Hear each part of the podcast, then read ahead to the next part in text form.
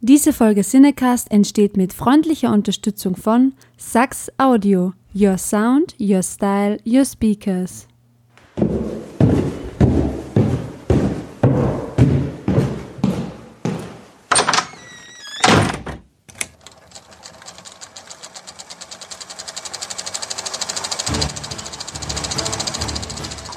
Watson, wenn man alle logischen Lösungen eines Problems eliminiert, ist die unlogische, obwohl unmöglich, unweigerlich eine neue Folge Siedecast.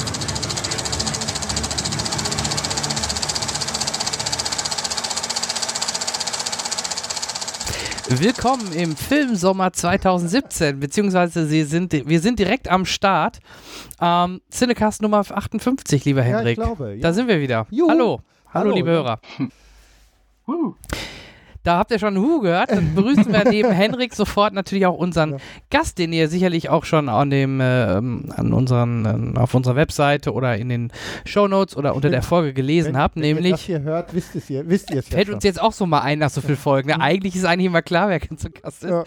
Ähm, wir begrüßen den äh, lieben Daniel P. Schenk, den wir schon mal im September 2016 zu Gast hatten. Hallo, hallo Daniel. Genau. Hallo, lieber Jan, Daniel. hallo Henrik. Schön, dass ich da bin. Wie ist es dir ergangen in der ewigen Zeit, seitdem wir uns zuletzt gesprochen haben?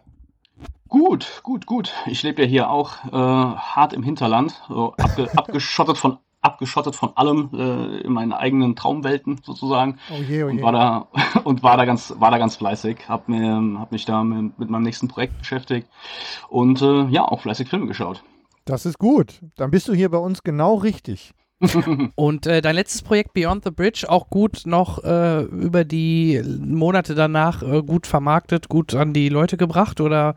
Genau, genau. Gut, dass das, das, das ganze Programm äh, abgeschlossen. Mittlerweile ist der Film ähm, regulär über Amazon als Video on Demand und DVD und Blu-ray äh, zu beziehen, für jeden, der Interesse hat. Und ähm, ja, ich bin auch froh, dass nach dieser ganzen langen Produktionsodyssee, das hat mich ja persönlich so fünf, sechs Jahre gekostet, ich das jetzt auch endlich abschließen konnte und mal wieder zu neuen Projekten weiterkommen kann. Wir werden jetzt genau an dieser Stelle dann für unsere Hörer einen Link parat haben, auf den sie dann klicken und, äh, sagen wir mal, ausführlich sich den Film zu Gemüte führen können.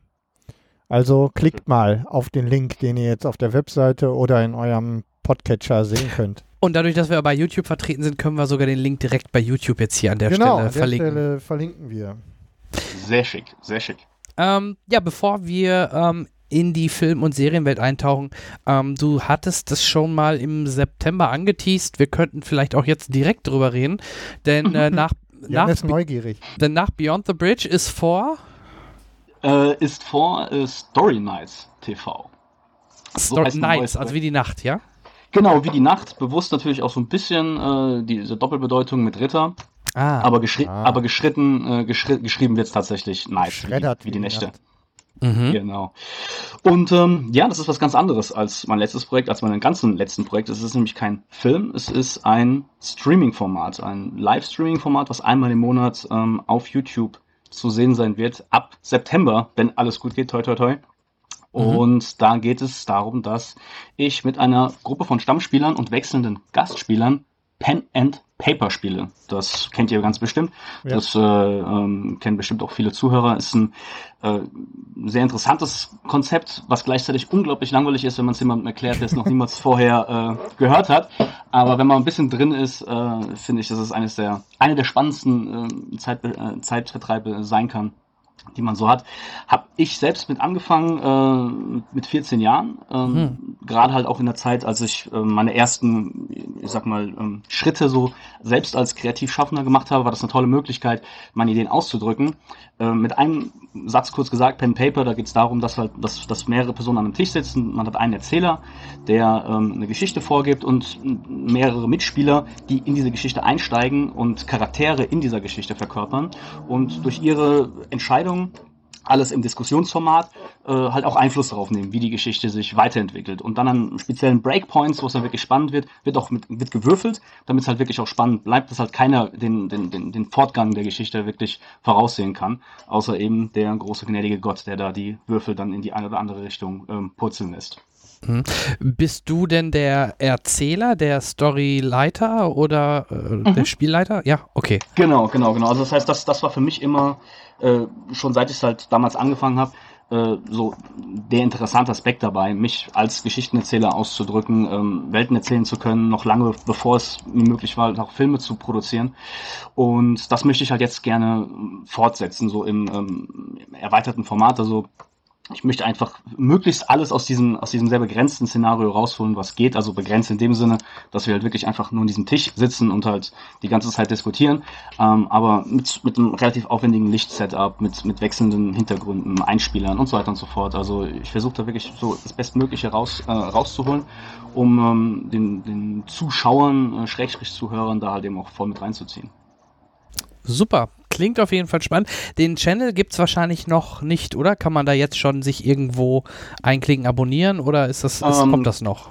Das, also äh, es gibt ihn tatsächlich, äh, wer, wer, jetzt gut aufgepasst hat, eben, äh, der wird das auch, wird das auch finden, wenn er es googelt, aber mhm. da ist momentan noch nichts ähm, wirklich drauf. Also es ist, äh, wir haben quasi alles erstmal reserviert und das wird jetzt so nach und nach ähm, ausgerollt. Und ja, mhm. hier in, äh, in eurem Podcast ist tatsächlich das erste Mal, dass ich ganz offiziell äh, darüber rede und vor allen Dingen auch offiziell über den geplanten Release rede. Das habe ich Na, mich selbst ein bisschen hier unter Druck gesetzt.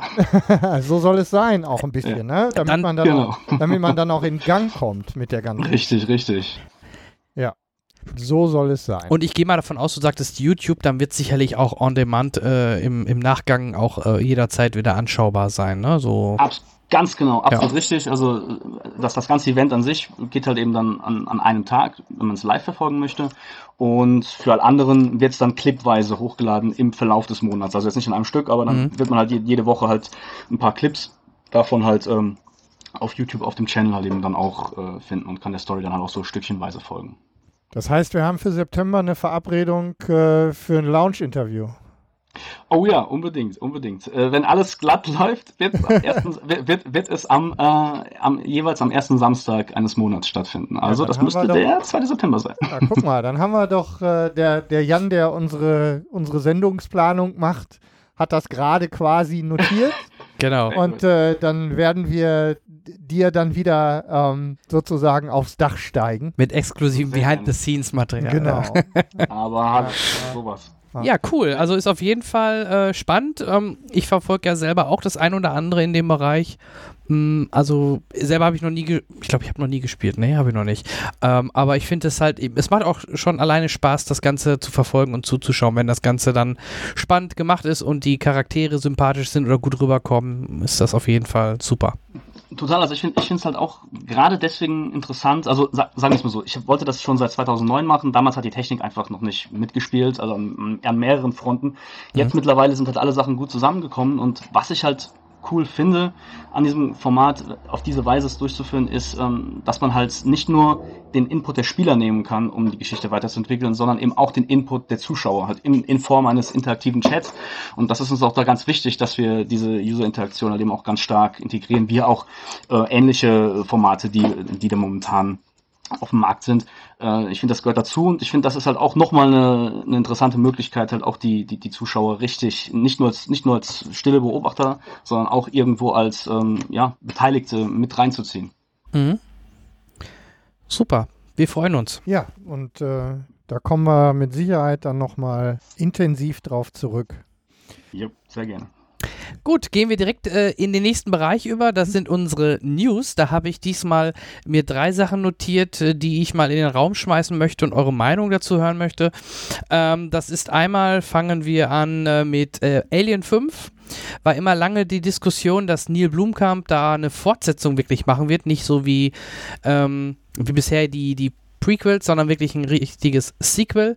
Das ist wohl jetzt auch wirklich erstmal offiziell komplett tot. Ich glaube, Ridley ja. Scott wollte sich da auch nie reinfuschen lassen. Der war, glaube ich, eh ein bisschen in Anführungsstrichen äh, angepisst, dass Alien 5 äh, von Neil Blumkamp geplant war oder gemacht werden sollte. Und äh, das ist wohl jetzt erstmal ganz offiziell tot. Schade eigentlich, man sah ja schon so ein paar Zeichnungen und so ein paar Vorab-Infos zu der Idee, da, die dahinter steckt, die ja schon ganz interessant und spannend war. Und vor allem, da man dann auch wieder Ripley einbauen hätte können. Ja, ähm, ja das genau. können wir uns abschmieren. Ich hab, ja, ich hatte auch gelesen, dass äh, die Storyline sollte ja quasi nach Alien 2 ansetzen. Das heißt also, dass einfach Alien 3 und alles danach folgende gar nicht passiert sei. Und viele, ich, ich eingeschlossen, finden ja Alien 2 bzw. Aliens äh, ja, einen wirklich sehr, sehr gelungenen, sehr geilen Film mit einem Willkommen sehr im guten Schluss Club, Herr Schenk. Willkommen in meinem Club. Ja, Ridley Scott Ich würde euch mich kein grad- Recht geben. Ich wollte gerade sagen, Ja, Ridley Scott Ridley Scott vielleicht nicht. würde wahrscheinlich sich nicht so freuen. Angeblich hat er ihn ja nie gesehen, was mir keiner erzählen kann. Ja, gut, das, das muss man so da stehen lassen. Das ist natürlich, wenn so, wenn so zwei große Platzhirsche da äh, beide an so einer Franchise wirken, dann, äh, dann soll die da einfach, soll jeder sein eigenes Ding machen, meinetwegen, und äh, gut ist. Aber ja, also mir, hat wirklich, ähm, ich meine, Alien hat natürlich immer den, den Pionierbonus, das so oder so. Ähm, der hat einfach natürlich alles, äh, alles gesetzt, die ganze Richtung, Marschrichtung vorgegeben. Was mir an Alien 2 gut gefallen hat, war halt wirklich dieser, ähm, erstmal, dass man eben alles geholt hat, gerade auch ähm, die, die, der Figur von Ripley halt erstmal dieses Trauma verpasst hat, verständlicherweise nach Alien 1 und dann halt die Möglichkeit gegeben hat, ähm, ja, am Schluss, man hat wirklich ein schönes Happy End eigentlich gehabt für harte, düstere Alien-Maßstäbe. Und das fand ich halt sehr schön und das fand ich bei Alien 3 sehr frustrierend, als das dann einfach alles so in den ersten fünf Minuten mit einem Wisch quasi dann äh, wieder über den Haufen geschmissen wurde. Aber naja, okay, gut, so ist es jetzt und ähm, stattdessen haben wir Alien Covenant als äh, Fortsetzung. Genau, und da kommen wir, Prequel. richtig, und da kommen wir ja gleich, gleich im, im Review-Part dazu. Ähm, das war auf jeden Fall die eine Info, die ich äh, mir notiert hatte, was wirklich sehr schade ist. Äh, dann gibt es noch die Info, ähm, beziehungsweise was ich halt auch ein bisschen überraschend finde, äh, Sense8, wo wir auch auf unserem YouTube YouTube-Channel ein Interview hatten mit Max Riemelt, dem Hau- einen deutschen ja, Hauptdarsteller von Sense8. Ähm, die Serie wird von Netflix nicht fortgesetzt, was viele Netflix auch ein bisschen übel nehmen, weil sie ja sonst immer wirklich eher dafür bekannt waren, auch gerade in Anführungsstrichen nischigere Serien ähm, dort laufen zu lassen und nicht wegen irgendwelchen Quoten eventuell abzusetzen. Und es ist halt doppelt ärgerlich, es ist noch nicht mal abgeschlossen. Die Ja. zweite Staffel endet offen mit einem Cliffhanger und die Serie wird nicht fortgesetzt. Ja. Ja, das ist frustrierend. So wie, wie, so, wie so viele andere Serien auch, die dann plötzlich einfach äh, da mittendrin abgeschossen worden sind. Genau, wenn man wenigstens, weißt du, einen Zwei-Stunden-Film am Ende noch irgendwie jetzt dann im Nachgang äh, dranhängt, um das irgendwie rund zu machen, abzuschließen, so haben sie es jetzt bei der Scream-Serie gemacht. Und da soll, glaube ich, die nächste Staffel auch wieder komplett jetzt äh, mehr so Anthology-mäßig sein, komplett eine andere andere Schauspieler etc. Also von daher Ah. da haben sie aber wenigstens die, ich glaube die dritte Staffel war es, mit so einem äh, zwei Stunden Halloween-Special ähm, abgerundet und die offenen Fragen erstmal soweit abgeschlossen. Na, das ist dann aber auch okay. Damit kann man dann leben. Ja, klar. Also ich meine, ich, mein, ich finde ich find halt auch, wenn, ähm, wenn schon so eine Entscheidung fällt, dann sollte eigentlich genügend Zeit, sollte den Kreativen genügend Zeit äh, gegeben werden, da halt irgendwie die, die Fäden dann halt noch zumindest mal notdürftig zu verknoten. Wenn es halt wirklich so komplett gegen die Wand gefahren wird und irgendwie alle erfahren viel zu spät davon, dann ist das natürlich für alle Beteiligten, für die Macher genauso wie für die Zuschauer eine total frustrierende Angelegenheit. Ja, und Ja. das ist eigentlich nicht typisch Netflix. Ne? Das riecht ein bisschen nach Politik an irgendeiner Stelle, oder? Möglich. Ja, wir Wenn wissen es nicht. Nee. Wir werden es auch nicht erfahren. Andere Serien wurden auch eingestellt, wenn wir gerade bei eingestellten Serien sind. Äh, Prison Break wird nicht fortgesetzt, 24 äh, Legacy wird nicht fortgesetzt. Ähm, gut, bei Legacy, ich habe bisher nur die ersten zwei Folgen gesehen, fand ich es jetzt auch nicht schade, weil das neue 24 ist äh, Designated Survivor, von daher, da spielt wenigstens Kiefer Sutherland mit das ist mir wichtig. Und Ja. ähm, Prison Break habe ich noch gar nicht jetzt die neue Staffel geguckt, möchte ich aber gern noch. Und da ist es ein bisschen verwunderlich, weil die Quoten gar nicht mal schlecht waren und trotzdem wurde jetzt gesagt, nö, geht erstmal nicht Ja. weiter. Ja, das ist merkwürdig, zumal, zumal sich Netflix ja auch sehr schwer tut. Ähm, ich glaube gar nicht, die veröffentlichen gar nicht ihre, ihre Daten, ihre Zuschauerquoten und so weiter und so fort. Also nö. das heißt also, die halten sich da total bedeckt. Das heißt also, es ist noch schwerer, auch von außen da irgendwie festzustellen, was, was da jetzt wirklich äh, im, im Hintergrund gelaufen ist. Jetzt kannst du uns mal Insider-Infos geben. Ähm, der Zuschauer definitiv nicht und bei Amazon ja genauso nicht. Äh, Quoten jedenfalls. Ja. Bekommst du als Filmemacher denn Infos von, jetzt in dem Falle glaube ich ja Amazon, äh, wie viele deine... ja, musst dein, du doch auch. Du dein, bist ja, doch auch müssen da, bestimmt ne? GEMA gemeldet und so ein Zeug, oder? Äh, total, total. Also jetzt ähm, Ge- GEMA in unserem Fall nicht, weil, also beziehungsweise sind GEMA gemeldet, aber als Nullmeldung, weil wir keine GEMA-pflichtige Musik benutzt haben. Jetzt ah, okay, aber, aber abrechnen musst du doch trotzdem. Oder Ja, ja, genau, also, genau. Ähm, hier äh, Dings, äh, Wort und, und Gedöns irgendwie. Wird das Genau, nach also- Abrufen abgerechnet? Darfst du das überhaupt sagen oder ist das jetzt top secret? Also ich, ich, ich, ich wüsste nicht, dass ich gegen irgendwas verstoße, wenn ich Okay. sage. Ähm, Könntet also ihr auch fragen, wahrscheinlich. ja. Also es ist so, ähm, du, du wirst, wenn, wenn du, wenn du deinen Film jetzt bei Amazon äh, über die Prime-Schiene laufen lässt, das heißt also kostenlos mit enthalten in der Prime-Mitgliedschaft, dann wird's halt ähm, nach Minuten abgerechnet, wie viele Minuten von deinem mhm. Content äh, angeschaut worden sind. Okay. Ähm, wie genau jetzt da Amazon selbst dann zur, zur Abrechnung kommt, weiß ich ehrlich gesagt auch nicht. Also ist, ich habe jetzt nirgendwo keine Tabelle gefunden, wo es heißt, dass für jede, für jede Minute kriegst du auf jeden Fall fest diesen Betrag. Aber man kann im Großen und Ganzen sagen, je mehr Minuten, umso mehr Geld. Ähm, und wenn du es halt ähm, als VOD machst, das heißt, dass du, dass du dafür bezahlen musst, mhm. oder also zum Kauf oder zum Mieten, äh, dann wird es halt eben pro ähm, Transaktionsvorgang abgerechnet, also pro Kauf mhm. oder halt pro, ähm, pro Mietvorgang. Und die das, Statistik ist, kriegst du fein aufgeschlüsselt, auch nach, also da gibt es ja, ich weiß nicht, wie es bei dir jetzt ist, aber ich sehe ja immer SD, HD-Content, bla bla bla. Ähm. Genau, diese, diese, diese Daten siehst du, du siehst auch über welche, ähm, über welches Portal, also jetzt ob es über Amazon.com über, oder über Amazon.de äh, abgerufen wurde, aber Womit sich Amazon halt schwer tut, ist dir mehr demografische Daten zu geben, was sie ja. natürlich sicher könnten, aber was sie, was natürlich klar, da kommen wir, kommen wir auch ein bisschen so in diese Datenschutzdimension wieder rein, verstehe ich auch irgendwo, dass sie das halt nicht dann ihren, äh, ihren Produzenten halt mitteilen wollen, aber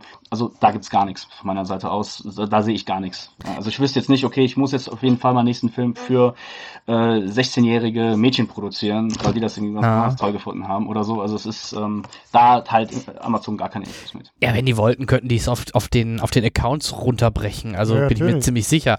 Ähm, die Frage ist, wenn jemand deinen Film zweimal guckt, zählen auch die äh, zählen die Minuten auch, ne? Auch doppelt dann in dem Falle, wenn einer das zweimal guckt, oder? Genau. genau also wenn genau. ich jetzt also, zum Beispiel die Serie einfach mal ein paar Nächte auf Loop äh, durchlaufen lasse, hilft dir das? Dann machen wir das doch einfach. Dann machen wir das doch einfach. Dann macht das auch mal, ja. ja. Ich, weiß, ich weiß nicht, inwiefern Amazon da vielleicht mit IP-Sperren oder mit, sol mit, solchen Sachen arbeitet, aber auch das ist Teil des Geschäftsmodells. Da halten sie sich halt eben auch bedeckt. Also da wird mm. schon viel, ja. die machen schon auch viel Magic im Hintergrund. Sie können es sich leisten. Ich, ich denke mir halt, ähm, ja, als kleiner, als kleiner Produzent, der sonst keine Möglichkeit hätte, bin ich natürlich trotzdem super froh darum, dass ich überhaupt, dass ich überhaupt diese Chance kriege und damit denke ich, ähm, pokert Amazon natürlich mhm. auch ein bisschen. Sie haben natürlich diese starke Stellung. Äh, Netflix natürlich ebenso. Ich bin jetzt nicht bei Netflix mit meinem Film, aber wenn es so wäre, dann würde ich dann, äh, da würde ich auch keine Daten kriegen. Da wäre ich einfach froh, dass, dass mein Film läuft. In dem Fall würde ich dann einfach so einen Flat-Deal kriegen, weil soweit ich weiß, bezahlt, bezahlt Netflix einfach eine Flatrate von, keine Ahnung, das kann irgendwas von 1000, 5000, 50.000 äh, Euro sein, die dir halt eben dann einfach flat gezahlt werden dafür, dass du, dass du den Film halt Netflix für ein oder zwei Jahre halt zur Verfügung stellst. Ja. Und das, das ist auch ja. der Grund, warum halt dann immer wieder Filme von Netflix verschwinden, weil die halt wirklich so zeitlich begrenzte Lizenzdeals haben. Ja, das hat und, man bei ähm, Doctor Who auch gesehen. Da haben sie zum Beispiel irgendwann lief das aus mit den ganzen alten Staffeln. Das wurde dann auch, da gab es keinen neuen Deal und dann waren die weg. Mhm. Und dann kam ja. lustigerweise zu Amazon, ja.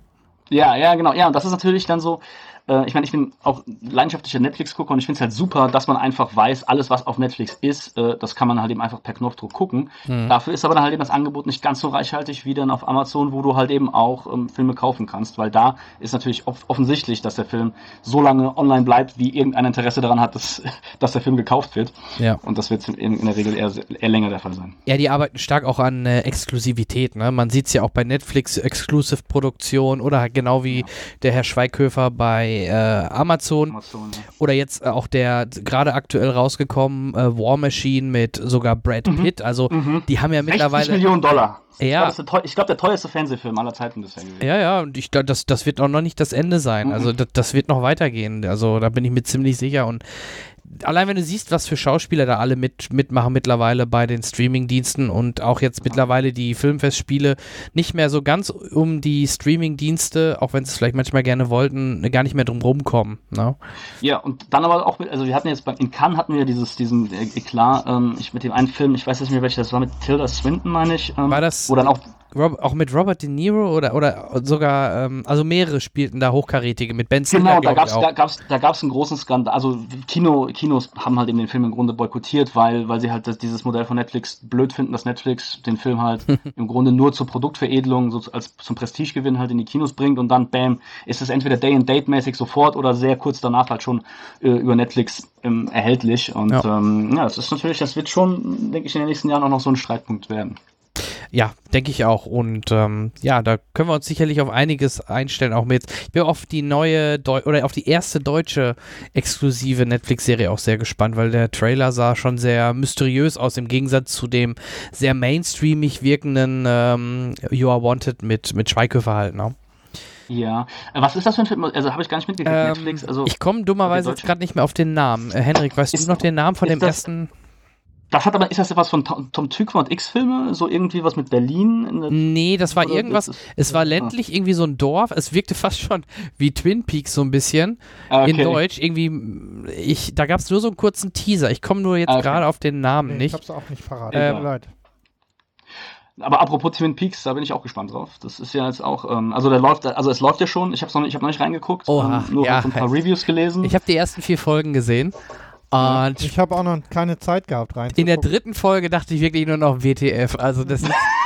Ich kenne ja das, das, ja, ich kenne ja, ich, ich, ich liebe die alten zwei Staffeln. Ich mag auch die zweite Staffel, gerade weil es auch am Ende wirklich sehr in dieses David Lynchige äh, komplett abdriftet und, und das macht die dritte Staffel aber sowas von. Ich glaube, so viel Lynch war noch nie äh, da drin, weil er ja wirklich diesmal auch komplett freie Hand hatte. Ja, stimmt. Der hat ja zwischendurch, glaube ich, in der Produktion sogar auch gepokert und ähm, auch bei Twitter gesagt, das Projekt sei eigentlich schon gestorben und glaube ich dann da so ein bisschen der die Verantwortlichen unter Druck gesetzt und ich weiß gar nicht, sogar vielleicht sogar den, den Sender gewechselt. Also ja, auf jeden Fall stimmt. Der hat da, glaube ich, echt sich sehr viel kreative Freihand da eben dann auch äh, da erarbeitet. Ja, das merkst du. Also, wie gesagt, insbesondere die dritte Folge, da packst du dir so oft an den Kopf und denkst, WTF, was geht denn hier jetzt ab? Also, aber das, das macht halt Spaß und äh, du siehst halt natürlich auch ähm, äh, David Duchovny wieder und, und die ganzen, Als Frau, gell? So Genau. Als Frau, die, natürlich, äh, und viele von den alten äh, Darstellern und, und das macht schon Spaß. Ist aber trotzdem von der, von der Tonalität oder so wie er es inszeniert hat, anders als früher. Also es ist nicht irgendwie Mhm. der Versuch, das eins zu eins irgendwie jetzt nochmal weiter fortzusetzen. Mhm. Ähm, du bist auch gar nicht mehr so, also jetzt auf jeden Fall in den ersten vier Folgen, so extrem nur in Twin Peaks unterwegs, sondern Mhm. du hast wirklich mehrere Schauplätze und, und, und storytechnisch mehrere Stränge, die dort zusammengeflechtet werden, so langsam. Also es ist schon, schon anders. Und aber das macht er, Mhm. ich denke, das ist auch gut so, dass er nicht einfach nur versucht, das aufzugießen, aber trotzdem natürlich ähm, viele, viele Insider oder Querverweise oder natürlich, wie ich gerade sagte, alte Darsteller, die wieder auftauchen. Ähm, das macht er schon gut. Ich habe gerade mal geguckt, Dark heißt Dark. die erste Netflix-Serie aus Deutschland. Okay. Und so wie der Titel, so wirkte auch so ein bisschen der Trailer. Ähm, ja, Kommt das raus? Weißt du das? Steht das da? ich meine, ich meine im Herbst. Ich gucke gerade mal am 4. Nee, das war. Ich meine im Herbst, aber ich, ich finde es jetzt gerade nicht. Da bin ich jedenfalls auch, noch- auch gespannt drauf. Also weil ähm, ich auch eher so als, als Zuschauer mich dann doch eher so den, ähm, den internationalen Formaten halt zuwende. Inwiefern dann jetzt mich auch so ein, vielleicht mal so eine deutsche Produktion auch richtig catcht, da bin ich sehr gespannt. Genau. Äh, ist übrigens die erste Staffel, genau, Dark, soll zehn Folgen umfassen, jeweils mit einer Länge von einer Stunde. Regie führt Schweizer Regisseur und Drehbuchautor Baran Bo Oda von Who Am I? Ah, okay, ja gut. Was war so ein sch- schöner Film. So, der deutsche Fight Club so ein bisschen. Ge genau, also da kann man vielleicht wirklich was erwarten. Und ich weiß nur, im Trailer waren halt auch so komische Sachen wie, wie tote Schafe auf, auf, auf dem Feld. So. Also es wirkte halt, ne, so, so ein bisschen vielleicht auch wie zuletzt Stranger Things, Twin Peaks, so, so gefühlt Mhm. geht das in diese Richtung. Noch Ende des mhm. Jahres soll es anlaufen. Einen genauen Starttermin gibt es wohl noch nicht. Ja, das ist so der Stand. Einen Teaser mal reinziehen. Ja, gucken dir mal an. Es ist ganz, ist nicht lang und äh, verrät zum Glück auch nicht viel, so soll es ja auch sein. Ähm, ja, hast du noch eine News? Ansonsten, also Henrik Ich, oder? äh, nö. nee, ne? Nein. Genau. Dann äh, würde ich sagen, gehen wir direkt über in unseren Review-Part Juhu. und äh, sprechen mal darüber, was wir denn bei uns jetzt im letzten Monat oder in den letzten Tagen oder letzten Wochen halt gesehen haben. Ah. Und da haben wir natürlich die Tradition, dass unser Gast äh, starten darf. Mensch, was hast du denn so zuletzt gesehen? Ich war gerade heute im Kino mit meiner kleinen Schwester, die ähm, man auch aus meinen Filmen kennt. Ähm, und wir haben äh, äh, Fluch der Karibik. Ich sag mal Piraten der Karibik, aber das stimmt ja gar nicht. Es, Ja, im, im das kommt aus dem Original, Englisch, ja, Pirates. Original Hm. Pirates of the Caribbean würde Eben, ja auch. ja, ja, genau. Äh, Genau, genau. Also Fluch der Karibik äh, 5, Salazars Rache äh, gesehen. Und äh, ja, es war ein schöner Rollercoaster-Ride. Äh, Also man hat so ziemlich genau das gekriegt, was man erwartet hat. Ähm, aber die, äh, ich muss sagen, in den letzten 15 Minuten fand ich, dass sie da so ein paar zu viele Beziehungsplots ähm, auf etwas, also ein bisschen zu sehr auf die Kitschdrüse gedrückt haben. Da ist dann zu viel Kitschsekret rausgekommen. Das fand ich ein bisschen too, das fand ich ein bisschen too much. Ähm, aber ansonsten ganz, ganz unterhaltsamer Film. Sagen ich ging gut rein, kam auch wieder gut raus. Ja. Wo, wo war denn die, die Geschichte mit diesem äh, Vater-Tochter? Ach ja, bei Guardians of the Galaxy hatten wir es zuletzt ja auch. Diese Ja. äh, Vater-Sohn-Pseudo-Geschichte und jetzt halt auch so ein bisschen Vater-Tochter-Geschichte. Aber ne? ist es nicht äh, bezeichnend dafür, dass der in Anführungszeichen, ähm, sagen wir mal, äh, geschichts- äh, oder äh, erzählerisch ähm, entspannteste Teil ganz am Anfang fünf Minuten und am Ende 20 Sekunden einnimmt und dazwischen ja eigentlich zu der Geschichte, bis auf die Tatsache, dass wir damit eine G Begründung haben, warum wir die ganze Zeit Mhm. Millionen von Dollar in CI, äh, CGI stecken, eigentlich gar nicht so viel erleben, was das angeht.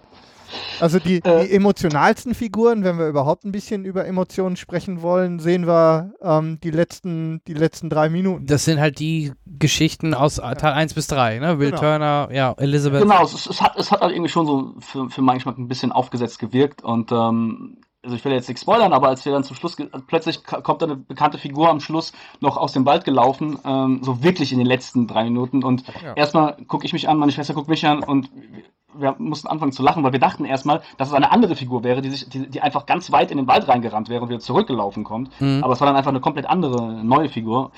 Und ähm, das fanden wir, und, und wir haben uns ja auch gar nicht vermisst. Wir haben sie halt auch nicht vermisst. Wir haben uns die ganze, ich habe mir auch zu keinem Zeitpunkt des Films, äh, während des Films die Frage gestellt, wo ist eigentlich diese Person die ganze Zeit gewesen im Film?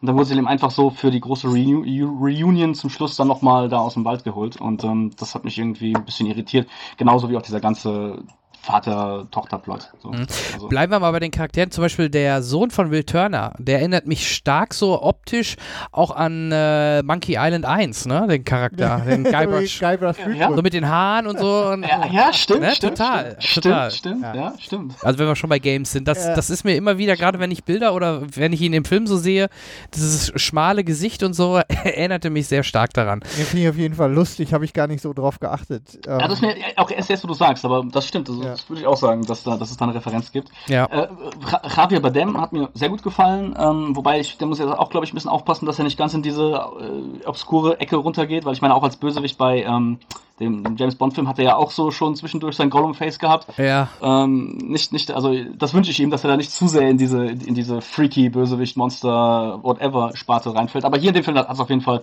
gut gepasst und äh, finde ich, hat er eine schöne, eine schöne Rolle als fieser Spanier abgegeben. Also interessanterweise wird der Film ja international oder halt auch bei den Kritiken jetzt hier national nicht so positiv angenommen. Also viele sagen oder sagen über den Film, er war langweilig. Ähm, äh, ich, ich glaube mittlerweile, dass sie eher müde sind und dass da, da also kein, vielleicht einfach Ja. keine Lust mehr haben auf diese Art von Filmen. Aber ich fand ihn trotzdem im Verhältnis zu Teil 4 schon deutlich näher an Teil 1. Einfach auch so vom, von, vom Aufbau her, vom Setting mit diesen beiden. Man versucht es natürlich, Will Turner und seine Frau in, diesen, in diese zwei neue Neuen Charaktere so ein bisschen äh, zu ja. überführen, Mhm, ne? mhm. in Verbindung mit Ja. Jack. Äh, das finde ich schon. Die Kuh von Jack ist wie gewohnt gut und da gibt es halt auch wirklich diese coolen Gags, so nach dem Motto: Du bist jetzt der Captain, sage ich jetzt mal nur, dann wisst ihr wahrscheinlich, was Ja. ich meine. Also, da, da war Der, ja, tatsächlich, also Ja. ich, ich lache auch gerade und es gab wirklich, es gab so drei, vier Stellen, wo ich wirklich auch ähm, stark schmunzeln musste, an der Grenze zum Lachen. Also weil Es ich war deutlich- wirklich schön witzig war. Oder selbst die Guillotine-Szene Die fand ich Guillotine, super. ja, also, die, genau, die, Guillotine, die ist mir auch im Kopf geblieben. Also wie er da, wie er da sitzt, äh, also wie er da hängt und dann auch den, das Face macht und die Guillotine halt eben dann immer so von links nach rechts schwingt, je nachdem, wie sie Ja. gerade sich dreht. ja, und das ist ja, äh, oder oh, das Französisch, das nehme ich. Ah, nee, doch nicht lieber. Ich nehme doch Steinigung. Also, Ja. ähnelt, schon genau. ähnelt natürlich ähm, auch von der Position im Film sehr stark an die alte Mühlrad-Szene Ja, ne? Ja. durch, den, durch, Ja, den, durch den Dschungel. Also im Prinzip, wenn ich was kritisieren soll, was es ja auch mit Sicherheit nicht zu Unrecht gibt, wie Jan schon gesagt hat, dann ist es eigentlich die Tatsache, dass ich genau das bekommen habe, was ich erwartet habe. Ich glaube, das ist das Schlimmste, was man über den Film sagen kann. Weil Ja. ähm, es ist halt, also es ist halt extrem ähm, beeindruckend, was sie da wieder CI-technisch gemacht haben. Die ganze, die ganze Salazar-Crew, die die ganze Zeit wirkt, als wären sie unter Wasser. Ja, wobei, Ähm, wenn, Ja, die über, schön, ne? wenn die übers Wasser laufen und da angelaufen kamen, wirkt es da leider komischerweise Ja. billig. Andere Sachen wirken total gut. Selbst der junge Jack, den man ja auch im Trailer schon sieht, deswegen Ja. kein Spoiler, Ja. Mhm. wirkte nicht so gut Nee, war wie nicht zum so super, Beispiel ne? sonst. Disney ist da ja scheinbar me- momentan ein Riesenfeld. Guck dir mal Ja. die Disney-Filme an. Ja. Disney macht das ja jetzt in jedem Film scheinbar. Ja. Das ist schon verrückt und Und aber sie haben da irgendwie Geld reingesteckt in Ja. die Technik und jetzt wollen Klar, sie zeigen, ja. was sie können und So es wird's sein. funktioniert ja im Normalfall eigentlich auch ganz gut. Wie gesagt, das Einzige, was mich ein bisschen gestört hat, man sieht der ganzen Sache halt eben die we- weit über 300 Millionen, die das Ding gekostet hat. Verrückt.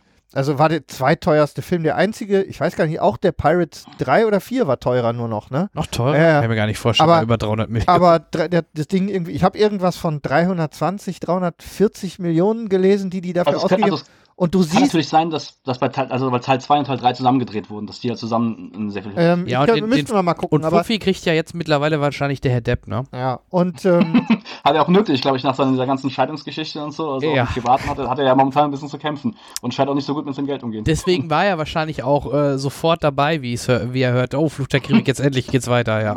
Wird in den vollen Kühlschrank gespielt, ja. Und ähm, also man sieht dem Film natürlich äh, fast jeden einzelnen ähm, Dollar davon an, der da in das CGI geflossen ist. Was ich schön fand, war ähm, die Anfangsszene, die Bankraubszene, die ist übrigens, Oh ja. äh, Ja. die ist ja, die, Natürlich. die, die ist Charmant, ja, äh, ja und ähm, die ist ähnlich als Einführungsszene wieder mit so viel Humor und die ist ja real gedreht.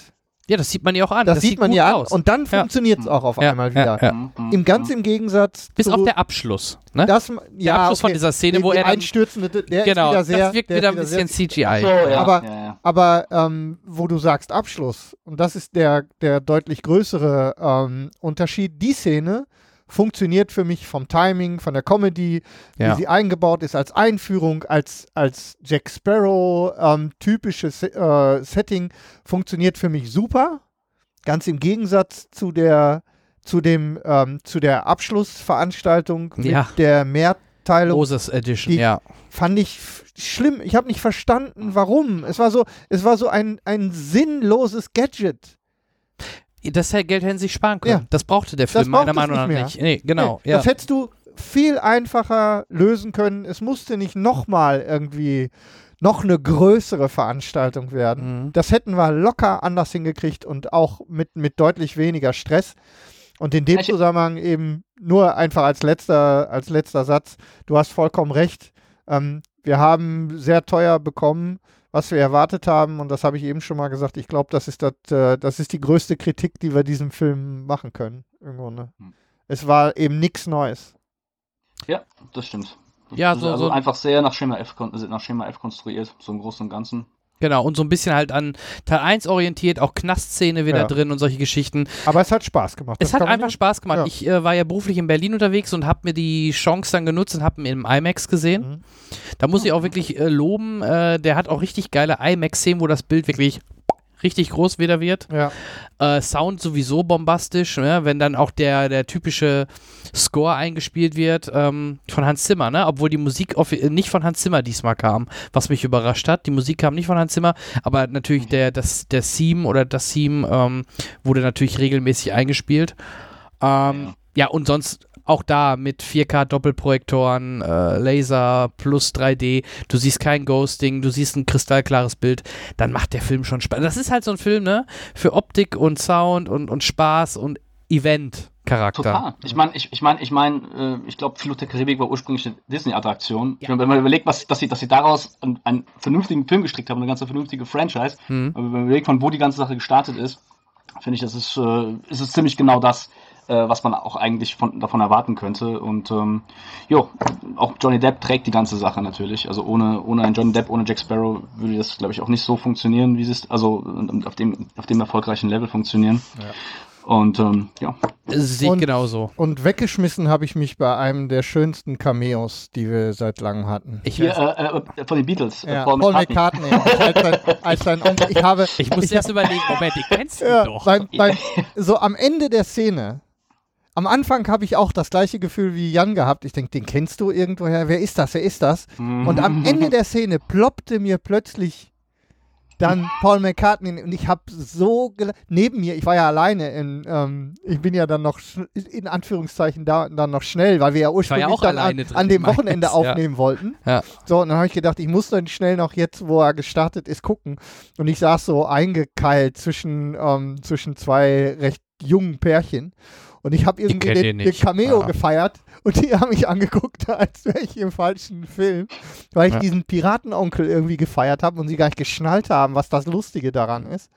Also Das- es war, ja, war, genau. wirklich, war wirklich einer der schönsten Cameos. Das war sein. Onkel? Das, ich glaube, Onkel war das, Weil ne? Genau, genau. Im vorigen Teil der Vater war Keith Richards. Äh, genau. Genau, Ja, ist von ne? den, hier von den, von den, von den äh, Rolling Stones. Genau, Ja, genau. sind wir. Und das ist natürlich, da haben wir die Rolling Stones Beatles-Referenz so drin. Ja, und ist sehr man, schön. also Jack, Jack Sparrow, also John Depp hat ja gesagt, er hat auch seinen Jack Jack Sparrow ja auch in Keith Richards und seine ganzen Mhm. Stage-Persona ausgerichtet und so. Genau. Also das war alles ganz schön verknüpft gewesen. Ja. Ich habe es äh, sehr gefeiert. I wanna hold your hand. Hätte er nur noch singen müssen, ja. Ja, und in Zwischenzeit ist es ja auch gute Tradition geworden, dass wir uns bei der Filmkritik ein bisschen Unterstützung von unserem Freund Peter Dickmeyer holen. Und auch den wollen wir hier an dieser Stelle zu Wort kommen lassen, nämlich mit seiner kurzen Besprechung zu Der Fluch der Karibik, Salazars Rache. Dafür erstmal viel Spaß und danach geht es natürlich direkt weiter. Bis gleich. Mal wieder ist unser Captain Jack Sparrow in den Wogen des Schicksals gekentert und lungert nun ohne Schiff und ohne Besatzung in der Karibik rum. Das aber immerhin auf eine fürs Publikum sehr unterhaltsame Weise, denn bereits in den ersten Minuten des Films bekommt dank Sparrow das Wort Bankraub eine völlig neue Bedeutung. Allerdings mit dem unschönen Nebeneffekt, dass Jack geschnappt und hingerichtet werden soll. Und wie wünschst du zu sterben, Pirat? Galgen, Erschießungskommando oder, neu auf dem Markt, die Guillotine. Guillotine?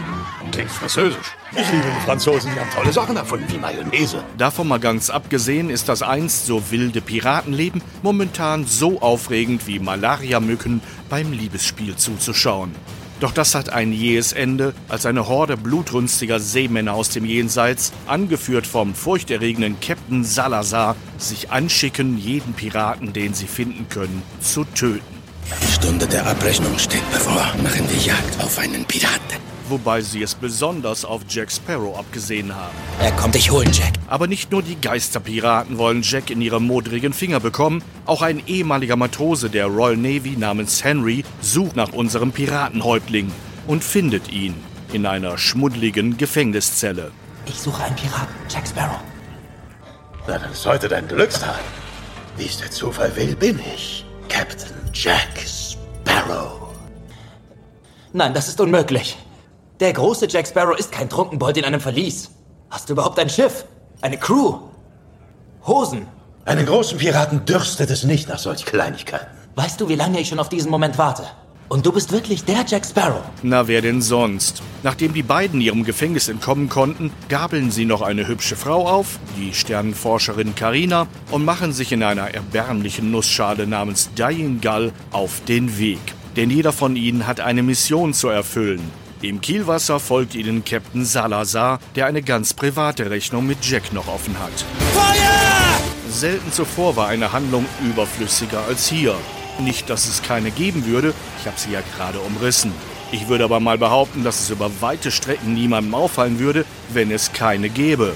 Zu sehr ist der Film damit beschäftigt, sein Publikum mit Schauwerten aus allen Rohren zu torpedieren. Das war nicht Bestandteil des Plans. Oh doch. Es ist aber auch nicht schlimm, im Gegenteil. Nur ist es schon fast ein bisschen überraschend, wenn nach über zwei wild bewegten Stunden sowas wie ein logisches Ende auftaucht, das am Faden zieht, woraufhin sich alle Knoten lösen. Womit natürlich nicht gemeint ist, dass die Geschichte nicht doch noch in eine weitere Runde gehen könnte.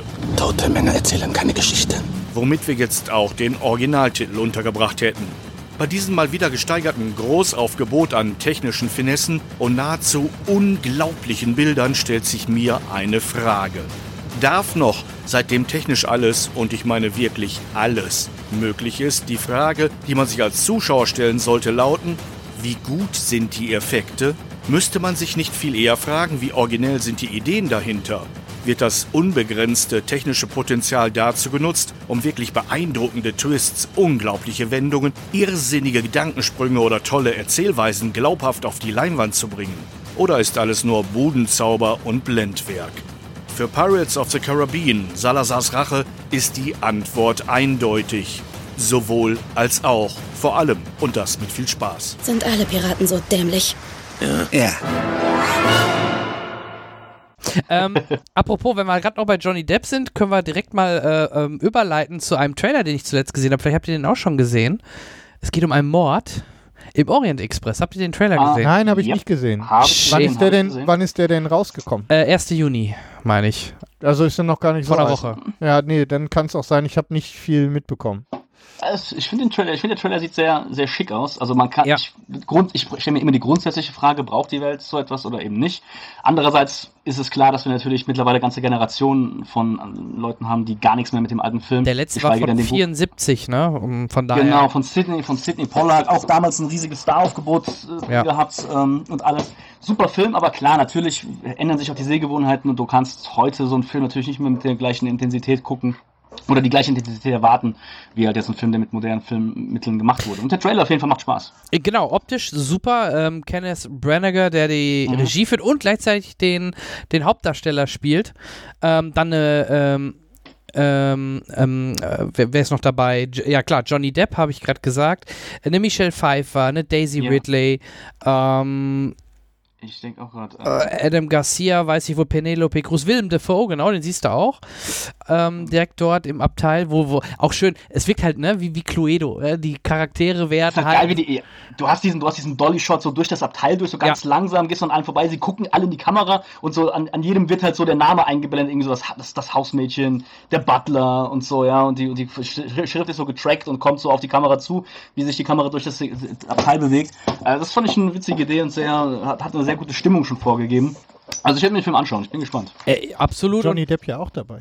ja, deswegen kam ja, das, das Ich, war meine gerade so, Referenz. ich guckte nur gerade ganz schnell, weil ich dachte, was habe ich da verpasst? Ja. Wo der Jan gerade den, den Trailer so feiert. Ähm, da musste ich eben ganz schnell äh, mal eben den Google fragen. Ja. Da muss ich gleich dann mal gucken. Ja, und, und ah, genau, ein Punkt, was mich so ein bisschen komisch, oder, naja, ach ja, genau, und ein Ridley Scott-Film, ne? Scott Free. Ja. Ähm, was mich ein bisschen überrascht hat, war die Musik in dem Trailer. Weil das, ich weiß gar nicht mehr, welches Lied das war, es war aber so ein ganz aktuelles, was gerade in den Charts rauf und runter lief. Was ein bisschen komisch für, das, für, dieses, für die Zeit in dem Moment. Äh, es wirkte Ja, in dem Moment ein bisschen komisch, aber Ja, ich kleiner habe Random das, Fact. das, ich hab, ich so das Gefühl, dass das echt momentan so en vogue, dass du, dass du ähm, so auch historische Sch äh, Stoffe hast, die dann irgendwie mit ganz moderner Musik über, über, also untermalt werden. Ähm, also es ist ja schon seit einiger Zeit so, aber das scheint irgendwie momentan wirklich so äh, der, die, die Sache dann so im, im letzten zu äh, verqualifizieren, habe ich das Gefühl. ja, oder für die. Klappt manchmal besser, manchmal weniger gut. Vielleicht denken die auch, oh, junge Leute gucken, sollen das ja auch gucken.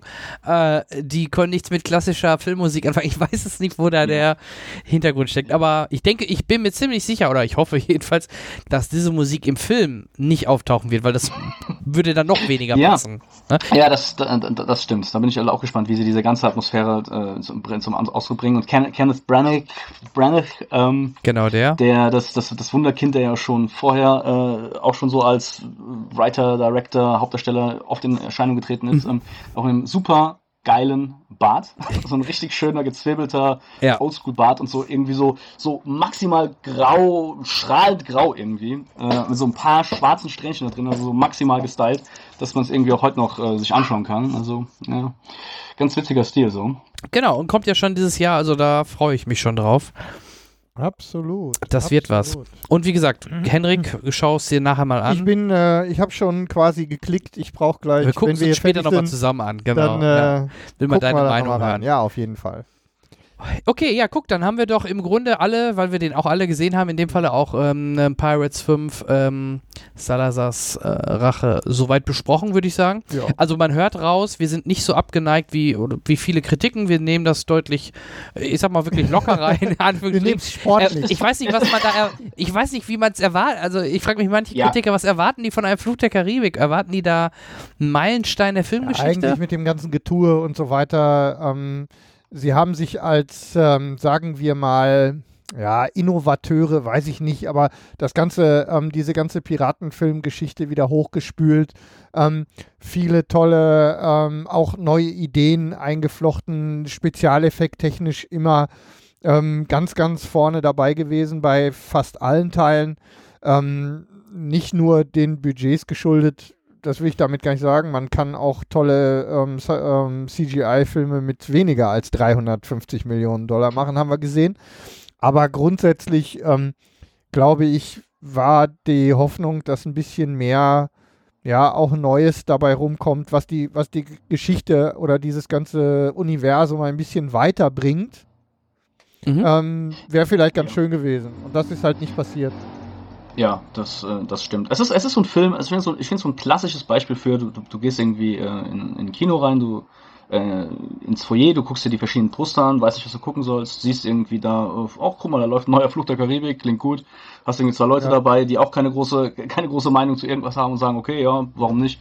Und das ist dann ein guter kleiner gemeinsamer Nenner und äh, ja, es, es unter, unterhält für die, für die zwei Stunden oder sogar 130 Minuten, glaube ich, die hier geht, ja. äh, ganz gut und ähm, ja, also wenn du, wenn du eine andere Erwartungshaltung als die hast, dann kann ich schon verstehen, dass man da halt auch enttäuscht ist. Aber wenn du wirklich so reingehst und sagst, naja, komm, ich lass jetzt einfach mal, habe jetzt einfach mal so eine kleine Achterbahnfahrt hier vor mir, dann finde ich, dann delivert der Film schon ganz gut. Ja. Und schön, dass du sagst Poster. Ähm, wir haben von unserem Partner Close-Up zwei Poster zu Fluch der Karibik 5 ähm, bekommen, die wir gerne an euch, liebe Hörer, weiterreichen möchten. Dazu müsst ihr einfach nur uns entweder über die Webseite, Facebook oder Twitter äh, eine Nachricht schreiben. Ähm, vielleicht, was wollen wir machen?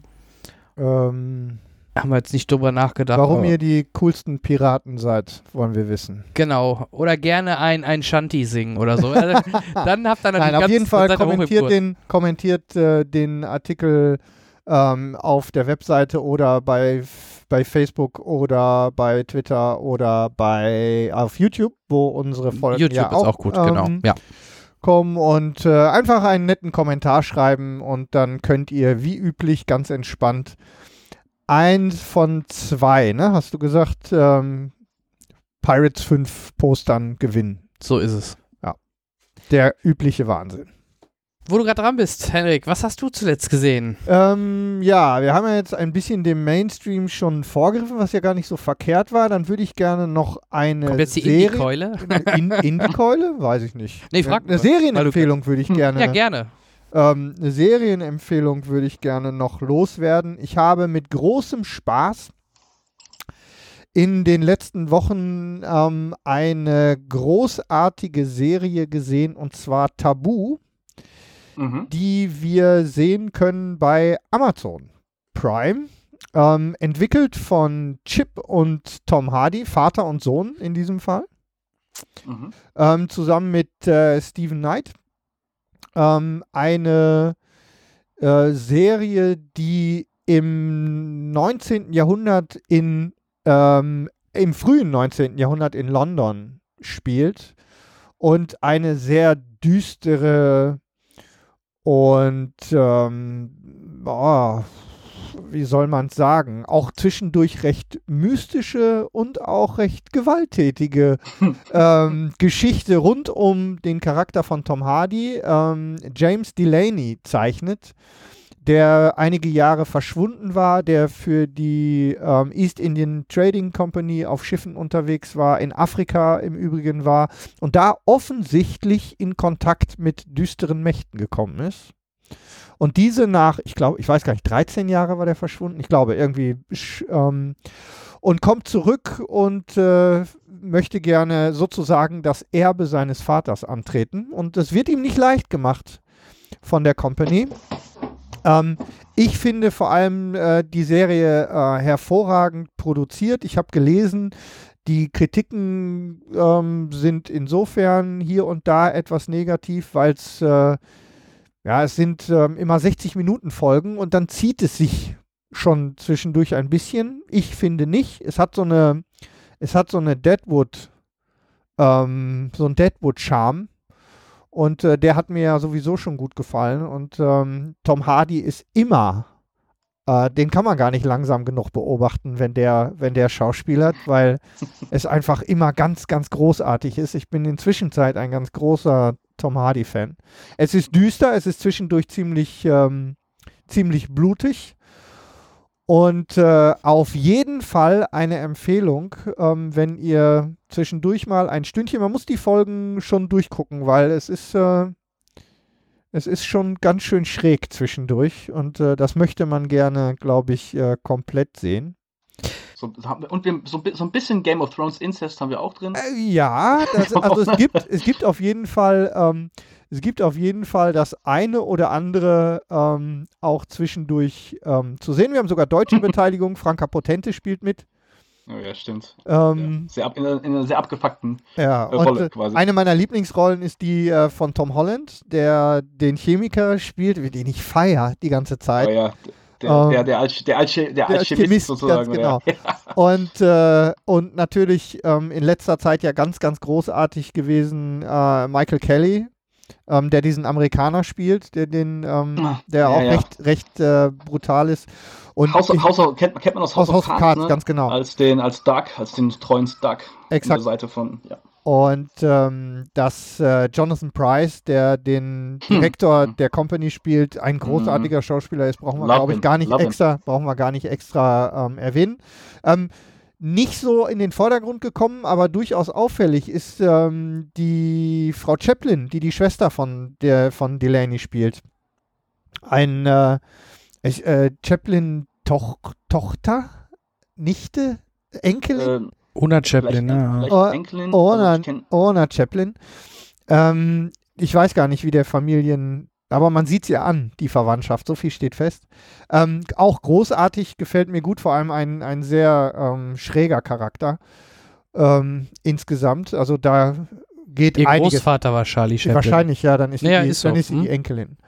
Ähm, wie gesagt, äh, wer die, wer Spaß an einem bisschen düsteren, vor allem diesen englischen 19. Jahrhundert äh, Vorindustrialisierungscharme hat, ähm, ganz, also von mir eine Empfehlung. Ich habe es wirklich gerne geguckt. Alles, alles ist dreckig, alles Ja. ist irgendwie immer am Dampfen und, Und Nebel matschig. Und, und matschig, ja. Ja, Matschig. Blut, Blut, Schweiß Matschig, und ja. Auf jeden Fall. Da- Davon, davon kriegt man wirklich jede Menge. Und mir hat äh, mir hat's auch gut gefallen. Also ich kann es auch, ich kann's auch ähm, wirklich guten Gewissens weiterempfehlen. Und Tom ich- Hardy, ja, Ja, nee, nee, du, du du zuerst. äh, Tom, Tom Hardy ähm, gefällt mir auch immer gut. Ich, ich mag auch, wie er spielt. Ähm, aber ich muss sagen, man, manchmal ist mir, äh, ist mir sein, also diese sehr ruppige Art so ähm, bewusst aufgefallen. Also das hat mich so ein bisschen an Ja. Mad Max erinnert, wo bei Mad Max redet er ja auch irgendwie keine drei Sätze und ist immer so, ja, und das macht er ja da auch. ja, Macht genau, er ja da genau. Also so Antworten, genau. die immer so in Grunzlauten. Ja, ähm, genau, das, das kann er ganz großartig. Das, das, da hat er, das hat er wirklich in dieser Rolle perfektioniert. Das, Absolut. das Antwort im, Grun, im Grunzen. Und auch sein Gang irgendwie so, so breit und so ein bisschen die, die Arme so nach vorne oder zur Seite Ja. we- weg. Also als, als hätte er irgendwie viel zu starke Muskeln. Aber er ist ein Ähm, ziemlich, also er ist ja, glaube ich, auch äh, so insgesamt kein ganz einfacher Charakter und ich, das lässt er vor der Kamera auch immer raus.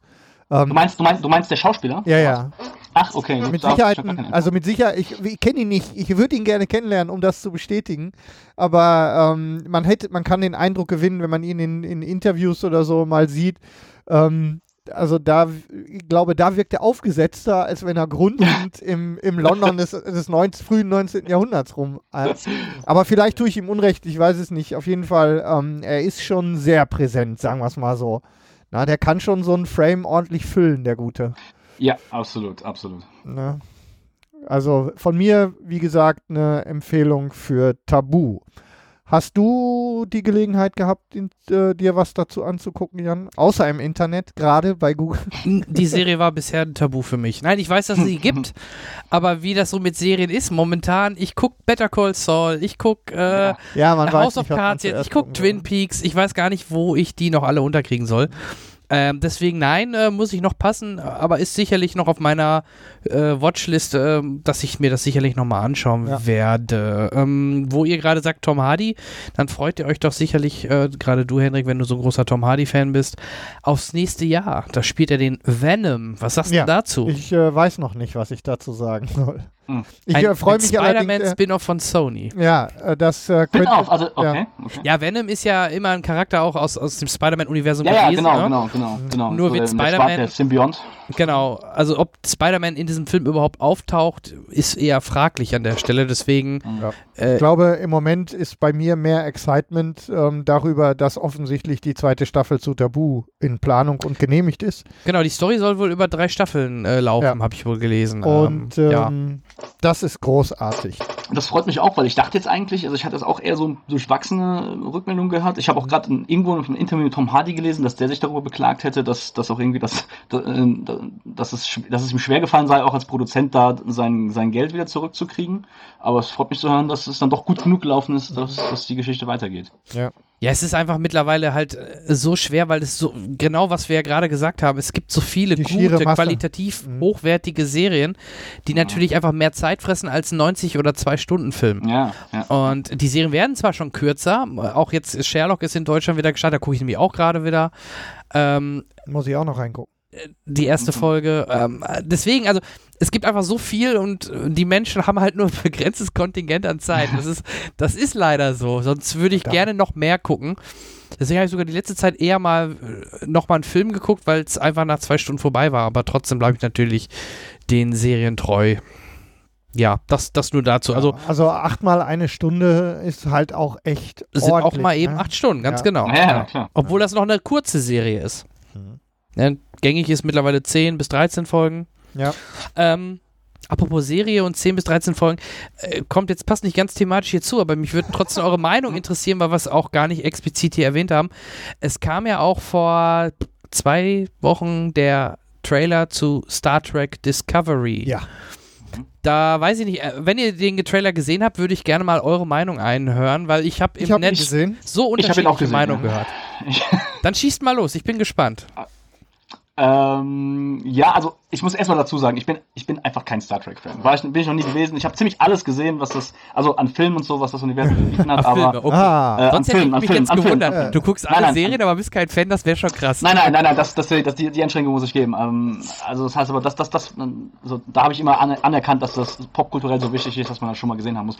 So, da, dies vorangestellt, äh, fand ich, jetzt haut nicht dafür, aber ich fand den ein bisschen billig. Ich fand den Trailer an, an einigen Stellen so ein bisschen billig. Also ich dachte mir so, okay, das ist, ähm, das hat mich irgendwie die, die Qualität vom Bild ein bisschen irritiert, als wäre es einfach nicht, nicht nach den Maßstäben produziert, die ich erwarten würde für so eine aufwendige Serie. So, das, Ich das glaube- ist das, was mir am meisten hängen geblieben ist. Ja, ich glaube, also ich, ich will nicht Konzept unterstellen, aber es sieht wie fürs Fernsehen gemacht aus mit der Idee, Optik aus, also die, die Opulenz aus dem Film mit einer Optik fürs Fernsehen zu kombinieren. Und das ist, glaube ich, das, was wir da gesehen haben. Hm. Interessante Ja. Meinung. Also ich konnte, ich habe den Netflix, es gibt ja auch zwei, muss man dazu gestehen. Einen von CBS äh, Access, wo es ja in Amerika läuft, und Den einmal den Netflix-Trailer. Der auch musikalisch ganz anders untermalt ist zum Beispiel und auch andere Szenen zu sehen sind Ich als... glaube, ich habe den Netflix-Trailer gesehen. Ja, ich. Das war mit, oh, wie hieß die Band? Äh, auf jeden Fall so, so, so ein Gesang. Ähm, ja. Äh, auf, genau, nee, äh, So mit Gesang. Mit Gesang, weil der Unterschied ist bei dem anderen, das war typische Orchester nur Musik, ohne, ohne Gesang.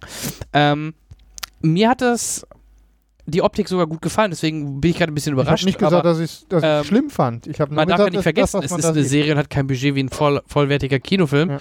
Ähm, nee, das, ist, das ist richtig. Ich möchte, ich möchte nur kurz auch dazu sagen, ähm, dass, dadurch, dadurch, dass ich halt ke- keine starke Meinung zu Star Trek habe, ist das halt auch das, das einfach das, das Stärkste, was mir dazu aufgefallen ist, weil ich halt ansonsten, was die ganze Storyline angeht und so, einfach da nicht besonders schnell gecatcht äh, werde. Ja. Und ähm, deswegen ist das am meisten im Kopf geblieben. Ich fand halt als, als Star Trek-Fan war da gar nicht viel Star Trek, was mich aber jetzt nicht wirklich hundertprozentig gestört hat, weil das kann mich trotzdem überzeugen. Also es muss jetzt nicht mehr so wie in den 90ern aussehen. Dafür haben wir ja von Seth MacFarlane den Trailer bekommen.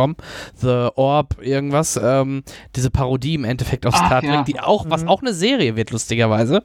Oh je. Ähm, mich hat das eher an Mass Effect erinnert, falls ihr das kennt. Ähm, ja, ja, ja. so von der Stimmung, von der Atmo her, mit den Anzügen, mit den Aliens. Also Mhm.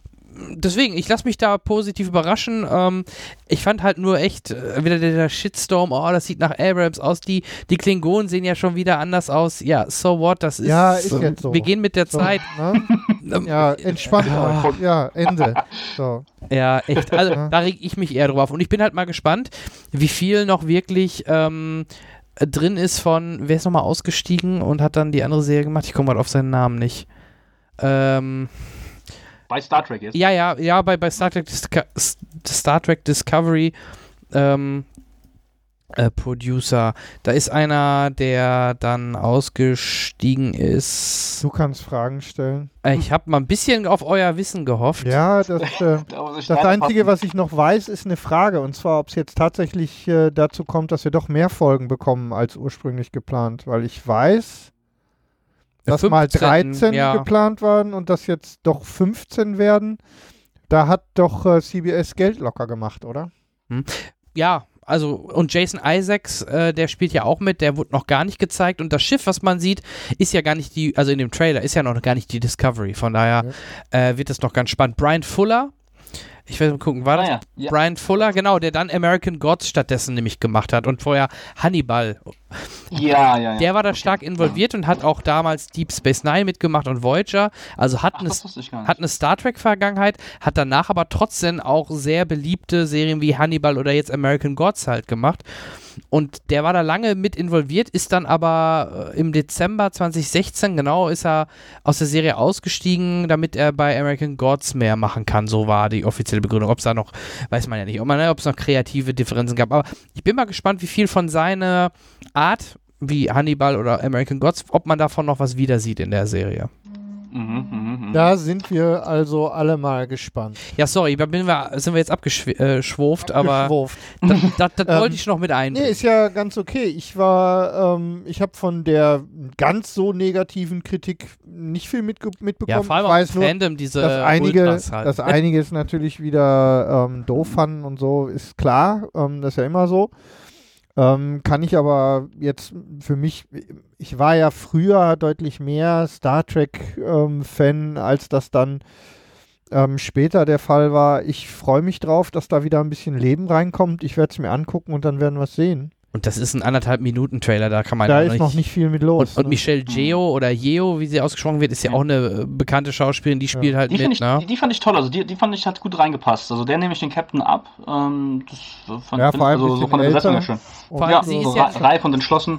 Sie wird ja nicht, Michelle Yeoh. ge- sie wird aber, wenn ich das ja richtig verstanden habe, nicht der Captain der Discovery sein. Das ist ja Jason Isaacs, der, den kennt ihr ja hoffentlich auch noch aus Harry Potter, der Mhm. Vater von, wie heißt der Blonde, der Bösewicht, ne? Ja. Und so weiter. Also Mal, der, der, Malfoy.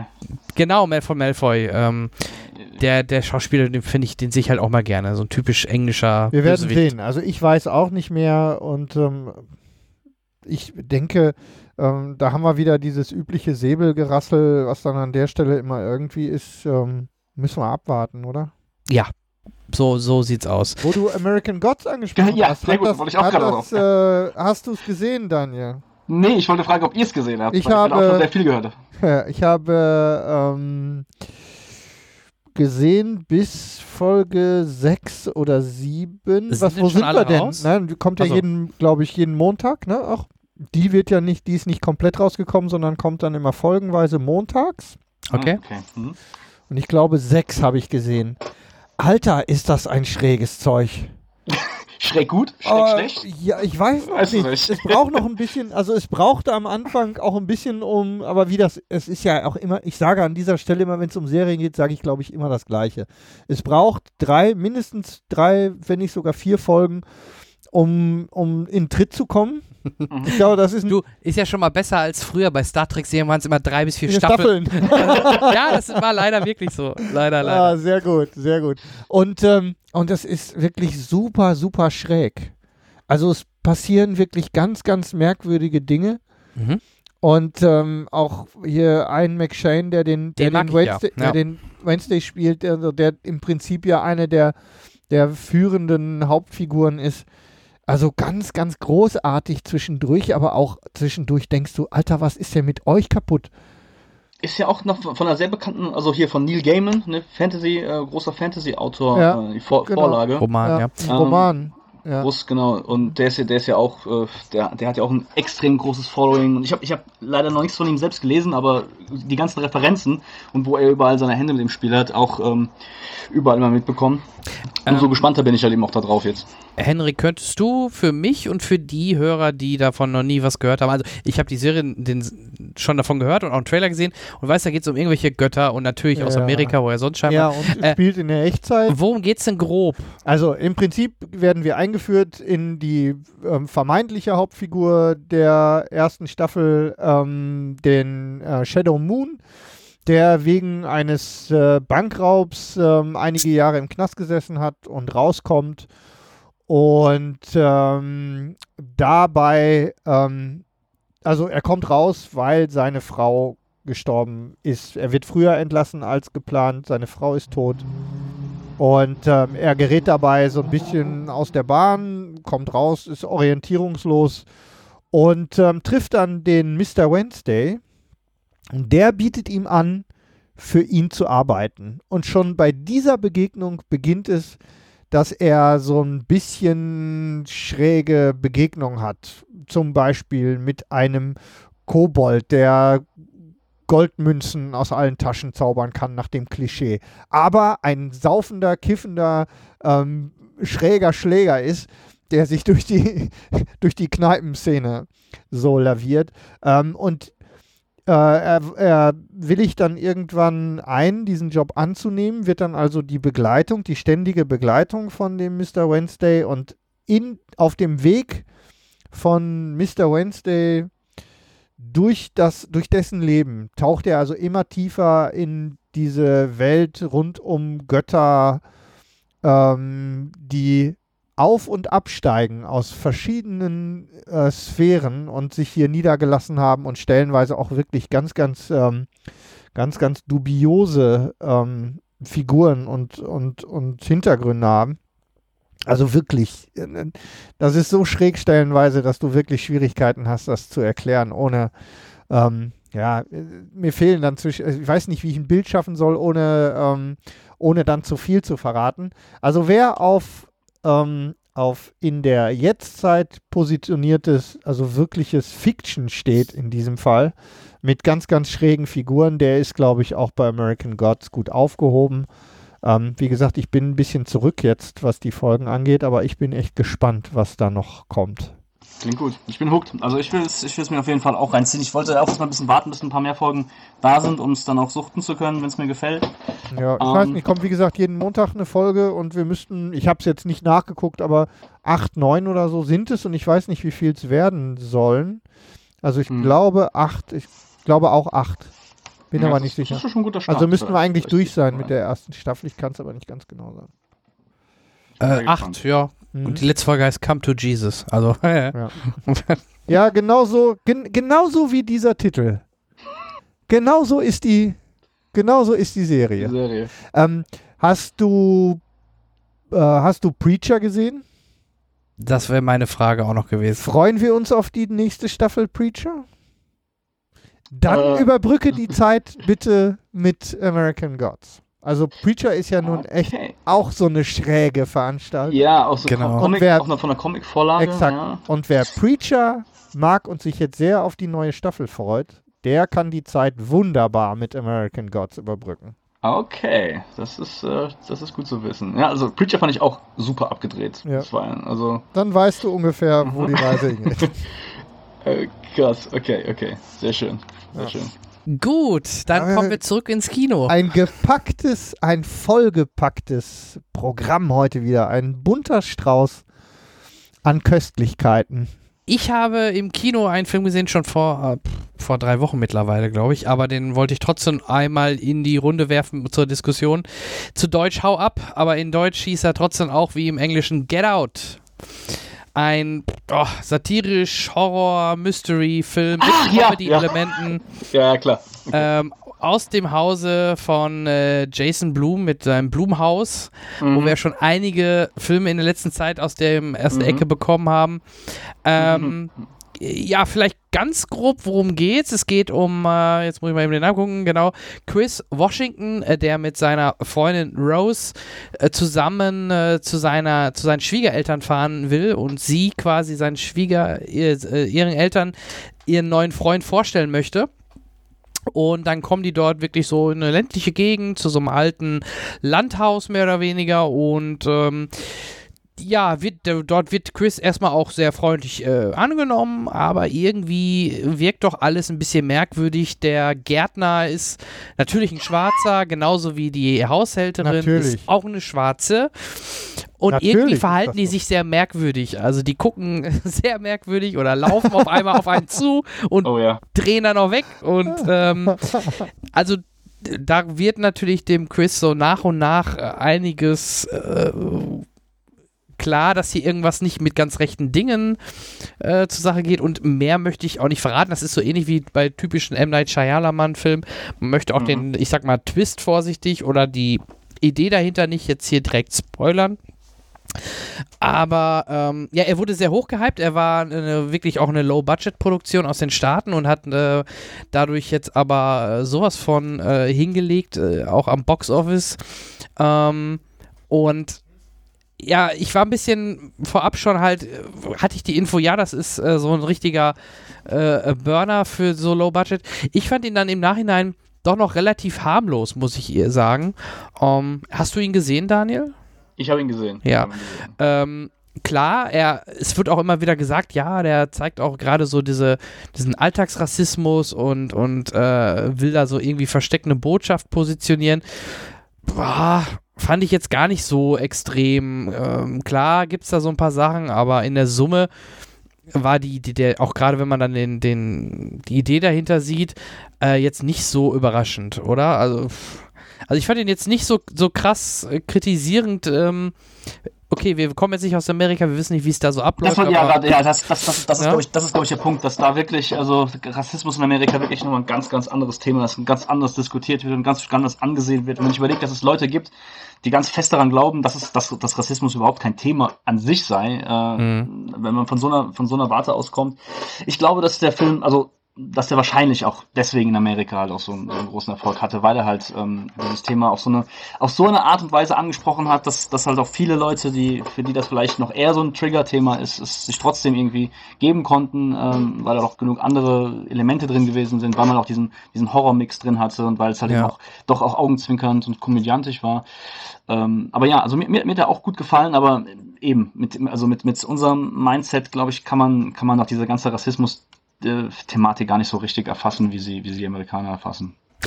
Ja, das glaube ich dann, okay, das, das würde ich so unterschreiben. So sehe ich das nämlich auch. Also ich habe da deutlich mehr Kritik noch in dem Bereich äh, erwartet oder gedacht, dass da noch mehr kommt irgendwie, als es dann im Endeffekt war.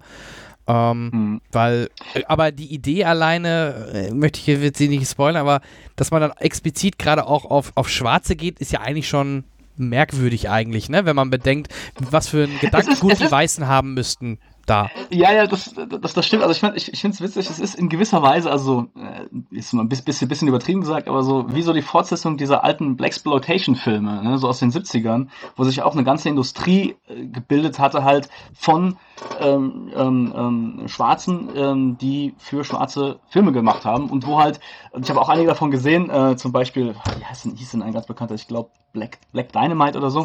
Hm? Und ähm, das sind dann Filme, die, also wo du wirklich diese extrem schwarze Perspektive hast und wo die Weißen, wenn sie halt vorkommen, wirklich ganz klar, ganz zweidimensional gezeichnete Bösewichte sind in dem Sinne, ja, oder oder super super flache Figuren, also wo du mal so einen krassen Perspektivenwechsel irgendwie hast. Und bei Get Out ist das, also ist zumindest dieser Ansatz finde ich halt eben da, dass man halt eben auch irgendwie das aus, total aus seiner Perspektive unsere schwarzen Protagonisten halt sieht und dann halt die ganzen weißen Figuren halt so mal wie umgekehrt ähm, so als bisschen Stereotypen Bösewichte oder Weir Weirdos äh, gezeichnet werden. Ja. Was ich natürlich witzig, was ich natürlich witzig fand, war dann halt, dass sie, dass sie, also dass der Rassismus dann ja wie anders aufgelöst wird, ja, das ist ja wirklich dann quasi ähm, ja wie so eine Art positiver Rassismus, also in Anführungszeichen positiver Rassismus, also dass, dass sie ja wirklich die, die, die Weißen dann halt, die, die ganzen Schwarzen halt aufgrund derer guten Eigenschaften quasi äh, oder deren naja, Ja, ja. Im, Film, im Film implizierten guten Eigenschaften halt ähm, äh, so begehrt haben ja, und haben wollten. Und äh, das, das, das, fand ich halt, das fand ich ganz witzig. Ähm, aber ich kann auch total verstehen ähm, wenn du sagst dass, dass du den Hype nicht so ganz nachvollziehen konntest. Also ich habe da nicht zu viel Erwartungshaltung gehabt. äh, ich hatte ein Interview vorher gelesen mit dem Filmemacher Mhm. Äh, und ähm, war halt eben dann inter interessiert, weil in dem Interview halt auch so genau dieses Thema halt aufkam, so einerseits Rassismus, andererseits auch, ähm, dass es halt ein Genre-Mix ist, dass es irgendwie Horror-Elemente und Komödien-Elemente hat und dass, dass ihm das auch ganz gut gelingt, was ich auch so weit unterschreiben würde. Und eine interessante Trivia habe ich da gelesen, nämlich, dass die halt ähm, auch das Ende umgeschrieben haben. Also es gab eigentlich ursprünglich ein anderes Ende, mhm. in dem wieder der ähm, also äh, wieder so eine Art typische Rassismus-Mechanik ähm, ähm, greift. Ähm, und das fanden dann die Zuschauer zu deprimiert. Die haben, da haben sie dann gesagt, nee, das ist, ach, das, das ist blöd, dass das am Ende dann so negativ endet. Und dann haben sie kurzerhand das Ende umgeschrieben. Und wenn man, ich finde, wenn man da gut drauf achtet, ähm, das weiß, dann, dann merkt man das auch am Ende. Dass das Ende so ein bisschen, jetzt, wie es jetzt ist im Film, so ein bisschen aufgesetzt ist, ein bisschen, also dass das Happy End so ein bisschen erzwungen wurde und dass es eigentlich alles ein bisschen bewusst von Anfang an eher anders angesetzt war, mit einem etwas düstereren Ausblick, mit einem etwas Ja, hätte man äh, auch machen können. Ausblick. Ja, ja, ja, das dachte ich mir auch. Na, machen sie ein Happy End oder sind sie, ja. haben sie die Eier und lassen das richtig eskalieren? Ähm, interessant zum Film gab es auch da parallel im Internet so eine Challenge, wo genau diese Laufszene auf die Kamera, wo man dann ganz schnell ausweicht. Ja, ja, ja, ja, ja äh, okay. Äh, so, so, so, äh, so, durch die sozialen Medien ging das, da hat hier von Bayern München David Alaba zum Beispiel mitgemacht. Also, ähm, Ach, witzig. Äh, deswegen, also der Film hat da schon auch gerade PR-technisch, gerade über die sozialen Medien und so weiter, denke ich, äh, viel profitiert. Und wo du gerade sagst, Horrorelemente mit Comedy, ähm, das erinnert mich aber stark an den letzten, ne, vorletzten, nicht vor Split, äh, wie hieß der Film denn mit den mit den, kind, Shyamalan mit den Kindern. Ähm, ja, die zu den Großeltern in Anführungsstrichen ja, fahren. Ähm, ja. Das war ja genau die gleiche Idee, ne? So Horrorelemente reinpacken, skurrile Sachen, trotzdem Comedy drin. Also das war genau auch diese Mischung so ein bisschen vom Gefühl her, ne? Natürlich thematisch ja. anders, aber und war glaube ich auch auch Blumhaus, wenn ich mich jetzt nicht ganz das, das kann gut das, das kann gut sein. Split auf jeden Fall. Split, der danach kam, war nämlich auch Blumhaus. Okay, also, also könnte ich mir gut, sehr gut vorstellen, weil das, das auch so ein bisschen der Shyamalan-Karriere, ähm, äh, glaube ich, gut entspricht, weil, weil der Arme ja dann auch äh, so einige Flops äh, gelandet hat und dann wahrscheinlich mittlerweile auch gar nicht mehr andere Möglichkeiten hat, als halt dann bei so eher ähm, niedrigeren Budgets äh, zu operieren. Was nicht schlecht sein muss, weil ich wirklich dann, also den, also Split habe ich noch nicht gesehen, aber der ist ja auch gut angekommen, meine ich. Ja. Und den Teil vor und den Film vorher fand ich auch gut. Also er hat mich jetzt nicht vom Hocker gerissen, aber den fand ich gut. Und ähm, Gut, ich war jetzt nie so ein Shyamalan-Hater, muss ich auch dazu sagen, aber ähm, ich finde schon, dass er sich ja nochmal auch äh, gesteigert hat und das vielleicht auch gar nicht so schlecht war, dass er dann zum Schluss gezwungen war, wieder mit, mit ein bisschen kleineren Budgets zu operieren. Ja, ich finde auch, er hat, hat, er hat die Kurve gekriegt. Also jetzt die letzten Sachen waren wieder deutlich besser und äh, das, das, wird schon. Ähm, Hendrik, jetzt haben wir dich so ein bisschen außen vor genommen. Du, ich habe ihn nicht gesehen. gesehen. Deswegen bin ich auch so ruhig die ganze Zeit und höre mir das an und denke, hm, mal gucken, was ich da wohl verpasst habe. Aber hast du mitbekommen so ein bisschen den, äh, den Trubel um den Film oder Hype nee, oder wie so wirklich, um ja. ehrlich zu sein. Ähm, das fiel auch so ein bisschen ähm, in die Phase, wo ich noch so ein bisschen Medienabstinenz hatte. Ähm, ich habe zwischendurch wurde es mal so hochgespült, habe dann aber nicht so intensiv drauf geguckt, deswegen ähm, ist es ein ganz kleines bisschen an mir vorbeigerutscht. Hat übrigens viereinhalb Millionen gekostet, der Film mhm. und hat 200, fast 250 Millionen Dollar eingenommen weltweit. Ja, das, äh, das würde sich Blair, Disney... Blair Witch Project Dimension. Ja, ja, kann man machen, ne? Ja. Kann man mal machen, ja. ja. Ist auf jeden Fall mal ein ordentlicher Return of Invest. Ja, das ist ja bei Blumhaus da ja auch ähm, Teil des Geschäftsmodells. Ist sogar der erfolgreichste, wenn man mal, ich gucke mir gerade die Charts nur von Blumhaus Productions an. Get Out auf Platz 1 mit 175, also jetzt US äh, ist das nur. Ähm, Split auf Platz 2, dann kommen die Par Paranormal Activity 1, 3, 2, Insidious, The Purge, ist auch von den Jungs, The Visit, ja, The Visit, The Visit hieß er. The Visit. Ah ja, stimmt. Genau.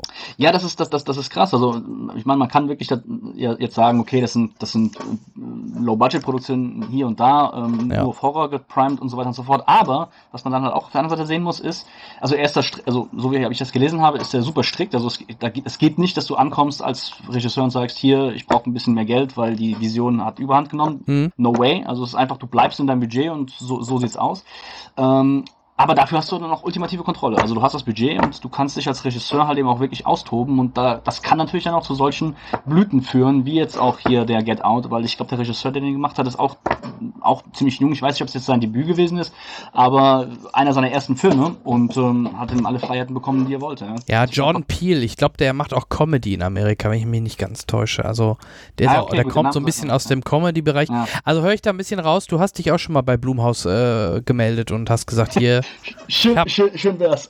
ich hab da mal eine Idee. Ich hab da mal eine Idee, ja. Also, also wäre, wäre gar nicht undenkbar. Nö. Tatsächlich nö. Da, mal, da, da, da mal anzuklopfen.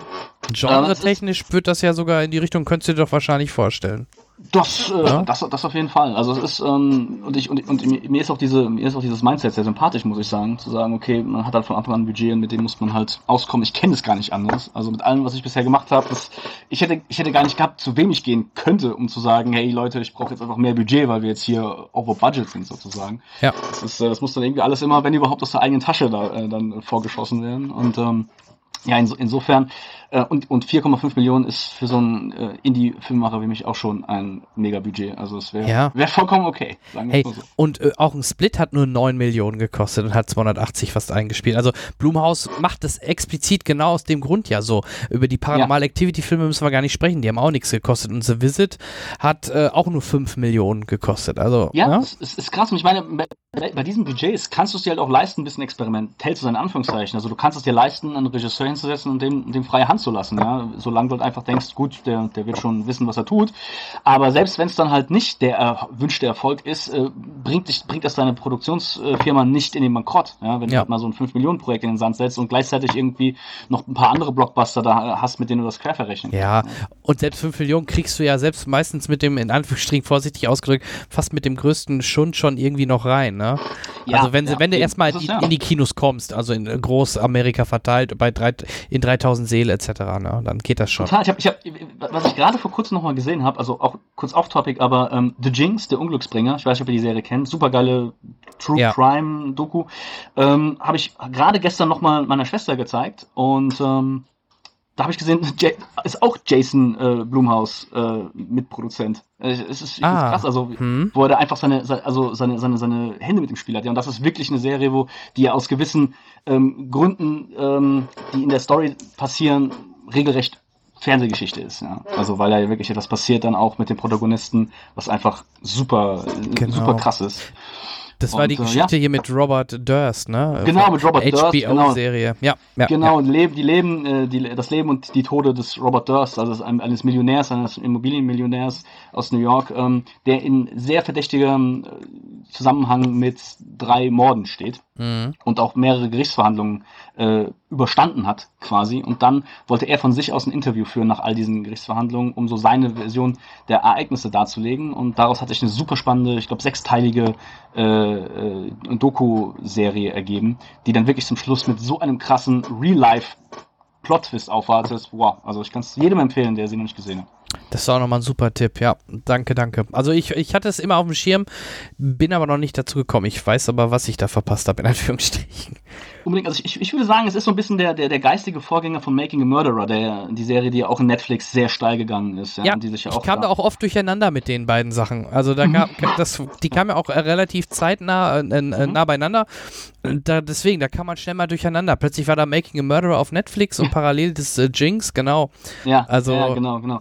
Deswegen, also, also man merkt auch, man merkt auch Parallelen und, und The Jinx ist, ähm, ja, also ich, ich, ich, ich finde, dem Film muss man, oder der Serie muss man auch nochmal diesen Pionierbonus geben, Vielleicht gab es auch etwas Vergleichbares noch vorne dran, aber für mich war das zum ersten Mal, wo ich diese Art von Geschichte, diese, diese Crime, äh, wie soll man es nennen? Also Crime, Krimi, ähm, Doku, also auf einem richtig gehobenen, spannenden Level halt erzählt ja. bekommen hat. Super, also auch mit, mit nachgedrehten, nachgestellten Szenen, super geile Bilder, sehr intensiv. Ja. Ja, genau. Und das, das war jetzt Doku, also Crime. Mich interessiert auch tierisch noch The People vs. O.J. Simpson, was ja auch jetzt ja. noch parallel rauskam.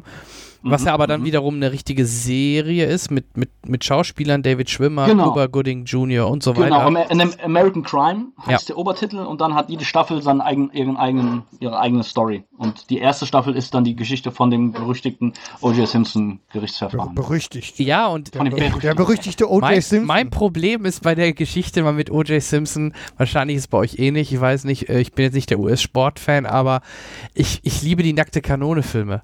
Ja, O.J. Simpson spielt da so sympathisch. Ja, er spielt da so einen sympathischen Trottel.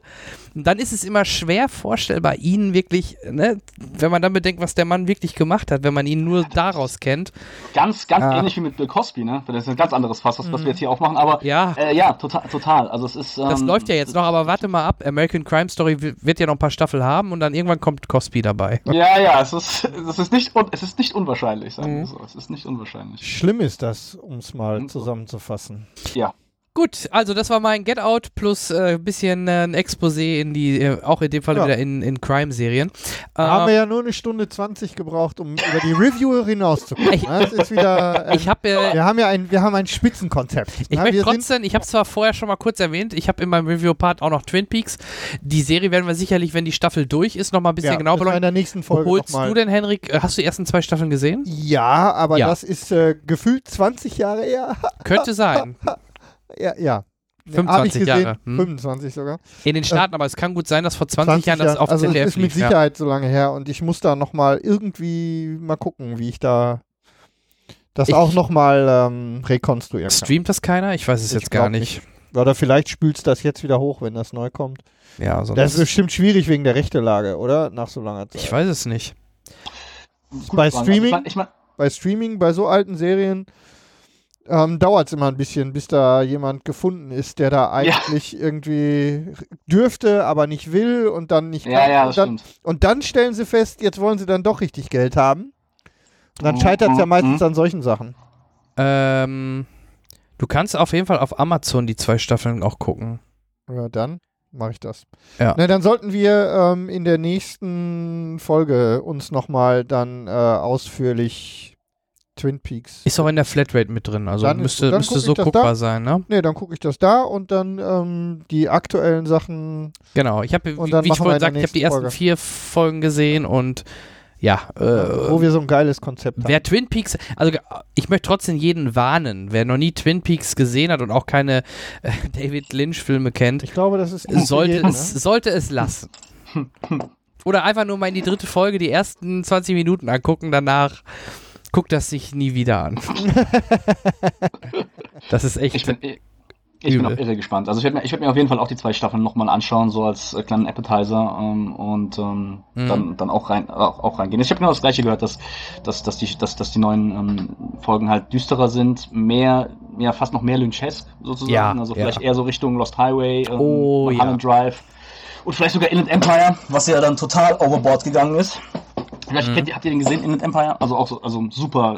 Das, das, da ist, fand fand ich David Lynch fast schon ein bisschen ähm, über sich selbst, äh, über seinen eigenen Kopf hinausgewachsen. Aber ähm, sehr, sehr, sehr düster und ich bin ja gespannt, inwiefern da ähm, Twin Peaks halt auch den, den, alten, äh, den alten Charme zumindest mal partiell, vielleicht auch in den späteren Folgen noch, noch aufgreifen kann oder inwiefern wir wirklich jetzt so total in einer super düsteren Welt gefangen sind. Er spielt auch wieder selber mit. Das vielleicht als Random Fact auch wieder. Als schwerhöriger, als schwerhöriger FBI-Agent. Selbstverständlich, klar, natürlich, die Rolle wieder. Ähm, ja, also, ja, anschauen. Wir reden in ausführlich mal drüber, Ja, wenn, wir wenn die Staffel durch ist. Folge machen wir da mal. Nee, nächste noch nicht, Nee, nächste dauert ja Folge noch. dauert ja noch eine Weile. Es kam jetzt die vier Folgen in Doppelfolge und es wird ja sogar 18 Stück geben. Ja, okay, dann Es reden müssen wir noch drei Monate dauern. Weile, dann werden Weil wir, jetzt kommen nur noch ist- Einzelfolgen, ja. Ja, dann, wenn es durch ist, machen wir das. Genau. Sehr gut, sehr gut. Okay, gut, dann, äh, das habe ich so ein bisschen ja ausgekoppelt aus dem Review-Bereich, denn wir haben alle zusammen ja auch noch einen Film, äh, also nicht zusammen, aber wir haben ihn alle gesehen, ähm, einen Film, der als Fortsetzung zu einem Film oder als oder als Prequel zu einem anderen Film gezählt wird, der irgendwo dazwischen spielt. Ähm, und äh, ja, es ist natürlich die Rede von Alien Covenant. Korrekt, so ist es. So Mm, ist es. Dem Prometheus-Nachfolger. Ähm, vielleicht zum Einstieg äh, eure Meinung. Ich glaube, Henriks weiß ich noch grob. Ich glaube, wir waren ungefähr auf einem Nenner. Ich mochte Prometheus. Ja, die Charaktere waren zum Teil strohdoof. Das haben wir aber jetzt auch wieder. Da Ähm, hat sich nicht aber ich geändert. mochte, ich mochte die Inszenierung, die Optik und halt aber auch so die Story. Ich, ich, ich war einfach neugierig, wie es weitergeht. Und das, das war für mich auch einer der Punkte, warum ich unbedingt Alien Covenant sehen wollte und gehofft habe, dass er nicht zu viel aus, äh, von Prometheus dort rausnimmt. Vielleicht Prometheus sogar fast ignoriert und einfach nur einen Alien-Film macht. Nee, hat er nicht gemacht. Und insgesamt, glaube ich, ähm, hat er auch, ja, ganz, oh, das ist, das, was ich jetzt gesagt habe, wäre größer gewesen, als es tatsächlich gemeint ist. Ähm, Ähm, äh, Prometheus tatsächlich ein kleines bisschen besser gemacht. Und wir können jetzt auch ruhig ein bisschen, also für alle, die hören, äh, wenn ihr den nicht, eh. genau, ein bisschen spoilern, werden wir ruhig jetzt schon ein bisschen tiefer reingehen. Spoilern ja eh. Ja, wobei wir bei den vorigen Filmen eigentlich relativ human waren, glaube ich, so mit den Spoilern. Ich habe ja, Get Out nicht gespoilert. Aber, aber ich glaube, in äh, Pirates, haben wir auch Pirates haben nicht gespoilert. ah, okay. Naja, ist egal. egal. Das Wir haben stimmt ein super auch. Bei Konzept. Pirates spielt es eh keine Rolle. Wir haben, ja, ein- wir haben ein Konzept. Ja. Ist doch egal. Ja, meine Meinung. Genau, Äh, also äh, Wenn du äh, willst, vielleicht, raus. vielleicht auch zu Prometheus noch oder generell zum Äh, Alien-Franchise. ja, Genau, wie gerne. stehst du zu Ähm, dem gesamten Thema? Also ich, ich, ich liebe Alien, ich, ich, ich, ich liebe das Design, ich liebe das Design von, von HR Giga. Einfach wirklich der Inbegriff des, des furchteinflößenden Monsters, fast so das Äquivalent zur, ähm, also unter, unter den Monstern, unter dem im ganzen Monster-Universum ist das Alien so das, was die Spinne im Tierreich ist. Also ich finde so der Inbegriff des, des, des angsteinflößenden äh, Monsters, Aliens eben. Ja, sagt der Name ja auch schon, also der Xenomorph, wirklich tolles Ding. Ähm, Ja, und auch mag der Facehugger, ne? Der, wenn wir bei, natürlich, wenn wir bei und Spinne sind. Ja. Ja, genau, genau, genau. Und, über, und überhaupt auch die, im Endeffekt auch diese, diese, diese ja, perverse sexuelle äh, Konnotation, die im Endeffekt auch immer in den Designs mitgeschwungen ist, was natürlich auch so ein bisschen dem, dem Designer HR Giga geschuldet ist, der übrigens ein tolles Museum hat in der Schweiz wo ich mehrmals drin gewesen bin, also dessen ganze Arbeit fühlt sich ein bisschen so, also ist sehr stark, fühlt sich so an wie, wie, wie das Alien-Design, kann ich nur sagen. Und aber auch immer mit so einer, mit so einem gewissen, ja, sexuellen, perversen Unterton. Und ich meine, auch der Facehugger, ich will jetzt gar nicht so ins Detail gehen, aber jedenfalls sind da, ähm, also sind das wirklich tolle Designs und die Atmosphäre, die Ridley Scott mit dem ersten Teil vorgegeben hat, war super. Ähm, ich habe es eben mir schon mal gesagt, im Alien 2 hat mir riesen gut gefallen. Ähm, Alien 3 ist, äh, ist ein Film, der ist ja so ein bisschen der, der, der, der auch der Tenor, dass, ähm, dass er ziemlich katastrophal ist. Was allerdings auch ein bisschen damit zusammenhängt, dass halt die Produktionsbedingungen auch katastrophal waren, was dann auch den Regisseur David Fincher so im Nachhinein ja auch wieder ein bisschen entlastet hat, als das rausgekommen ist, dass wirklich auch die Produktion dann so, so ein totaler Freiflug irgendwie gewesen ist äh, oder freier Fall gewesen ist. Hm. Also, ähm, ja, und da, ich, ich mochte, ich mochte die, ich mochte zwar den Look, ich mochte die Ästhetik so ähm, von allem, aber ich bin halt auch mit der Story nicht warm geworden und ich habe den Film halt sehr übel genommen, dass er halt, dass er im Endeffekt halt so auf, auf das Ende von Alien 2 dann ähm, geschissen hat. Alien 4 von Jean-Pierre Jeunet ähm, war ein Film, ja, der, der mich jetzt nicht aufgeregt hat, aber ähm, der jetzt auch keinen besonders starken Einfluss hinterlassen hat. Ich fand es im Nachhinein halt witzig, dann halt so Figuren zu, also viele Schauspieler wiederzuerkennen, die ich eigentlich so aus Jean-Pierre Jeunet-Filmen wie die wunderbare Welt der Amelie und sowas kenn, ge- gekannt habe. Plus Ron Perlman, den ich jetzt, den ich damals zu dem Zeitpunkt gar nicht als eigenständige Figur auf dem Schirm hatte, ähm, als ich das, den Film zum ersten Mal gesehen habe, dann viel später so, ach, stimmt ja, da hat ja auch Ron Perlman mitgespielt. Ähm, ja, und dann, äh, das war Alien 4, ähm, richtig, und dann war eine lange, lange Pause und dann kam Prometheus und äh, nee, leider bin ich mit Prometheus gar nicht äh, warm werden, warm geworden. Spaceballs gab's noch. Spaceballs. Hello, my lady. Belly, Hello, hello, my baby. Hello, my shining star. ja, Genau. Stimmt, in der Tat. Auch mit John Hurt äh, Ja. in, in, in seiner Rolle als dann der Wirt. Ähm, richtig. Aber ja, mit, mit Prometheus, also im Endeffekt all die Sachen, die ihr eben angesprochen habt, ähm, die sind mir auch aufgefallen, aber halt, die habe ich dem Film sehr viel übler genommen. Ähm, Für mich war es halt so, ich bin mit einem guten Freund reingegangen, wir, wir teilen auch so ziemlich unseren gleichen, äh, gleichen Muse äh, Filmgeschmack.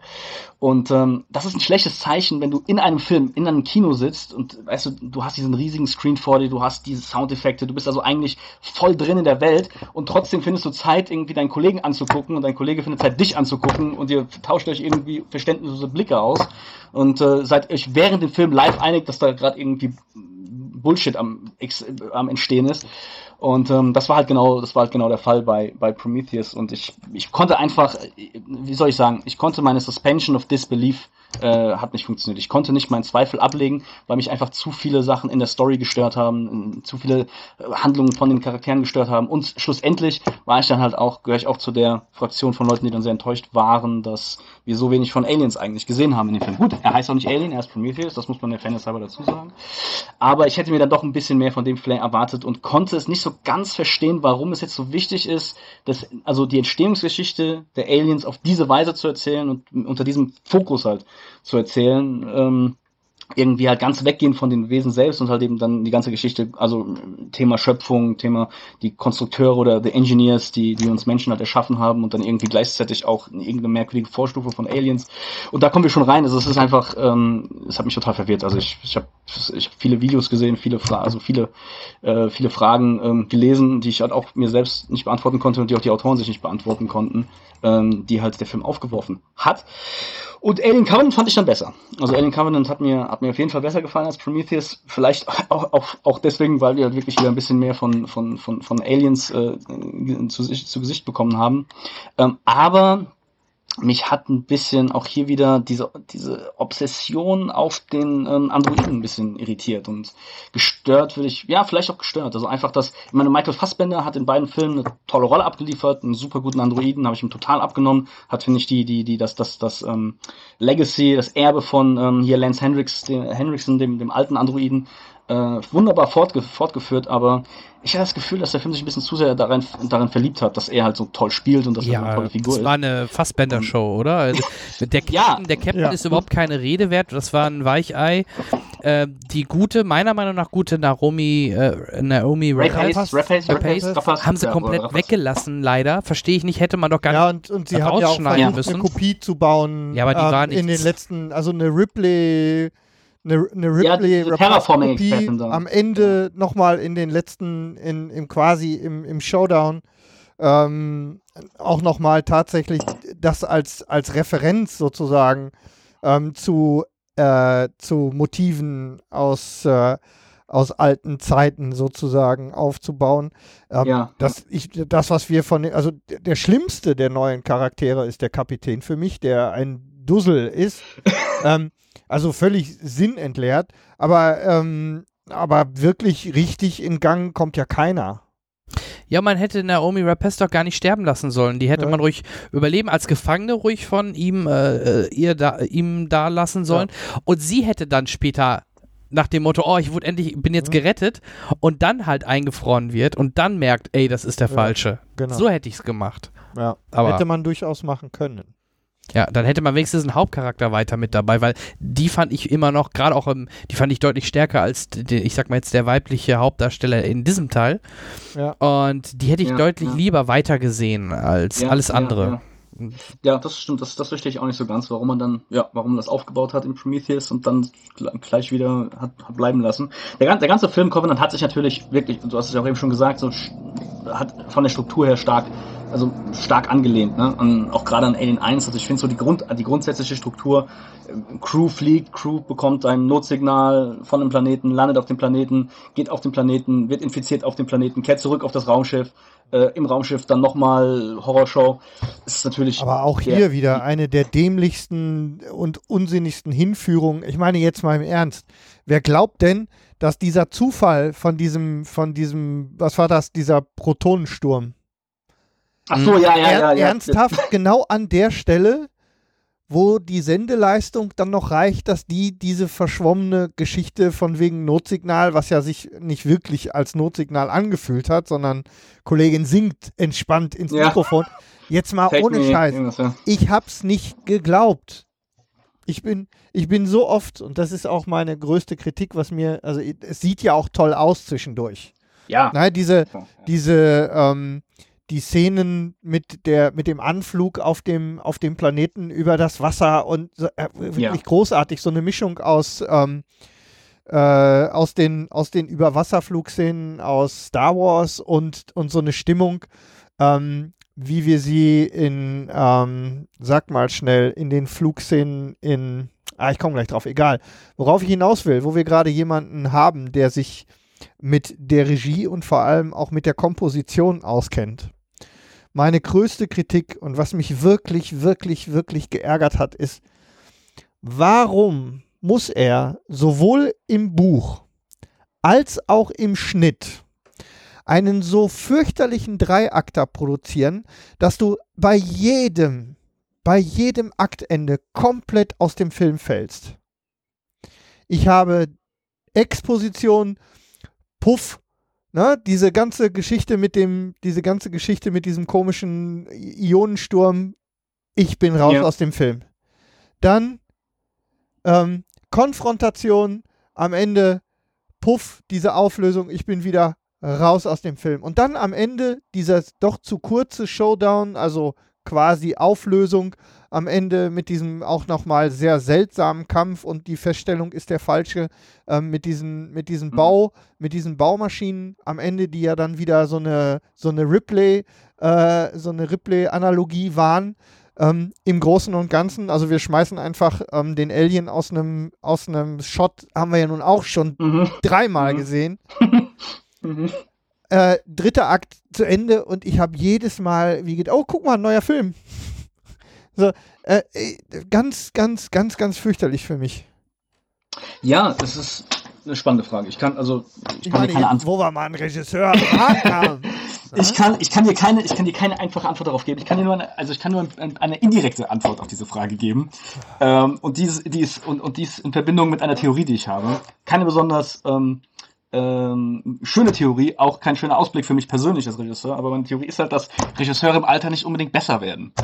äh, das ist, äh, das ist, ist tatsächlich so. Also ich habe, also ich habe das länger beobachtet und so mir alle verschiedene Regisseure angeguckt und ich habe halt festgestellt, dass das, dass einige Regisseure, nachdem sie halt eben einfach mal so einen Peak, mhm. fünf Jahre, Peak zehn Jahre hatten, halt danach wirklich nicht mehr, nicht mehr wirklich irgendwie, die, ich weiß auch nicht, den gleichen Hunger haben. Vielleicht man, man hat, man hat den Erfolg gehabt, man hat halt eben nicht mehr so sehr den Drang, sich zu beweisen. Man, man ist vielleicht auch mehr, dadurch, dass man so erfolgreich ist und mehr Budget hat, ist man mehr von Ja-Sagern umgeben, die einem weniger Paroli bieten. Also das heißt, es ist einfach bequemer, es wird einfach, das, das ganze, der ganze Prozess, der, der ganze Filmemacherprozess, der eigentlich sehr anstrengend ist, eine fürchterliche Qual mitunter sein kann, wird natürlich viel, viel bequemer. Und ich habe ja, ich habe die Theorie, dass manche Regisseure da halt einfach ab einem gewissen Punkt nicht mehr so ein bisschen, nicht mehr so richtig diesen Biss haben. Ich meine auch bei gerade bei Ridley Scott zum Beispiel frage ich mich eben auch, warum er erst äh, so lange jetzt, also wirklich 20 Jahre, kann man sagen, sich mit Blade Runner und mit, und mit Alien, mit seinen zwei größten äh, Erfolgen, möchte man sagen, äh, überhaupt nicht beschäftigt und dann so im fortgeschrittenen Alter denkt er sich, ach, und auch in sehr naher Zeit beieinander denkt er sich, ach komm, diese alten schönen Sachen kann ich ja irgendwie nochmal noch mal wiederbeleben. Ja? Und ich will damit nicht sagen, dass die Regisseure dann wirklich dediziert schlechte Filme rausbringen, aber das halt einfach irgendwie wie so ein bisschen der letzte, der letzte Kick fehlt einfach. Der Hunger ist weg. Die, Parallel ja, zu George Lucas. Ja, also wie gesagt, das war, ich weiß nicht, ob euch das aufgefallen ist wie mir, vielleicht weil, weil ich es dann an der Stelle irgendwie, ist ja so wie Dinge, so wie, wenn man einmal was gesehen hat, kann man nicht wieder weggucken, ne? So, ähm, wie früher Laufstreifen im Kino. ne? ja. ähm, wenn, wenn, du sie einmal, wenn du sie einmal gesehen hast, musst du halt hingucken. Und in dem Moment, ja. ähm, natürlich werden auch wieder Kritiker sagen, ja, ähm, na, natürlich gehört der Fünfakter nicht ins Kino und natürlich ähm, hat er seine Hausaufgaben gemacht, dafür ist er Regisseur, dafür macht man die klassische Erzählstruktur.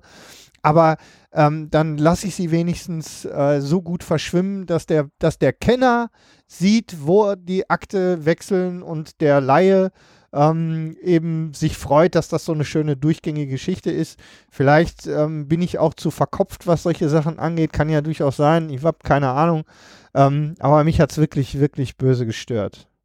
Ich kann, also ich kann da nur, nur eine, eine Parallelgeschichte zu erzählen, ganz kurz. Das gleiche ist mir bei Steven Spielbergs Warhorse aufgefallen, den ich tatsächlich gesehen habe. Mm.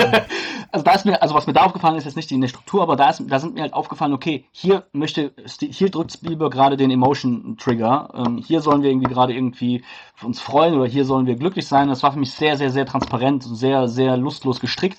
Ähm, also einfach so, als, als, als wäre da, als würde man halt einen, einen Routinier dabei beobachten, wie er halt da seine Routine abspult. Und, ähm, ja, Aus dem Buch raus inszeniert. Ja, also genau, einfach, einfach ähm, so ein bisschen nach, nach, nach Strukturen, die man kennt. Vielleicht, böse gesagt zynisch, dass man einfach sagt, ja, ja, das, so will das Publikum das äh, und, und wer, also es gibt eh keinen mehr, der mir da Paroli bieten könnte, weil ich bin über jeden Zweifel erhaben. Ja, es ist schon eine schwierige Position, wenn du halt wirklich keinen mehr hast, der, der da auch mal so ein bisschen, das frage ich mich auch bei Filmen. Ich frage mich auch bei Filmen, wie konnte dieser Film von A bis Z durch alle Stadien irgendwie durchkommen, ohne dass mal einer gesagt hat, Moment Leute, was wir hier machen, ist Bullshit. Das ist, ähm, das ist auch so ein großes Mysterium, was ich mir nicht anders erklären kann, als dass es eben halt ähm, gewisse Leute dann in gewissen Positionen gibt, denen man einfach dann nicht mehr ähm, halt auch sagen kann, wenn es sich vielleicht ein bisschen fake anfühlt oder ein bisschen konstruiert anfühlt oder wie auch immer. Ja, und ich habe ja immer noch so ein bisschen die Theorie, ich habe mal versucht, mich da ein bisschen reinzuversetzen in ihn. Ähm, ihr sagt ja schon, der Mann ist schon ein bisschen älter. Sein äh, jüngerer Bruder ist äh, verstorben. Mhm. Ähm, er weiß sicherlich, dass die Zeit so langsam irgendwann mal notgedrungen zu Ende geht.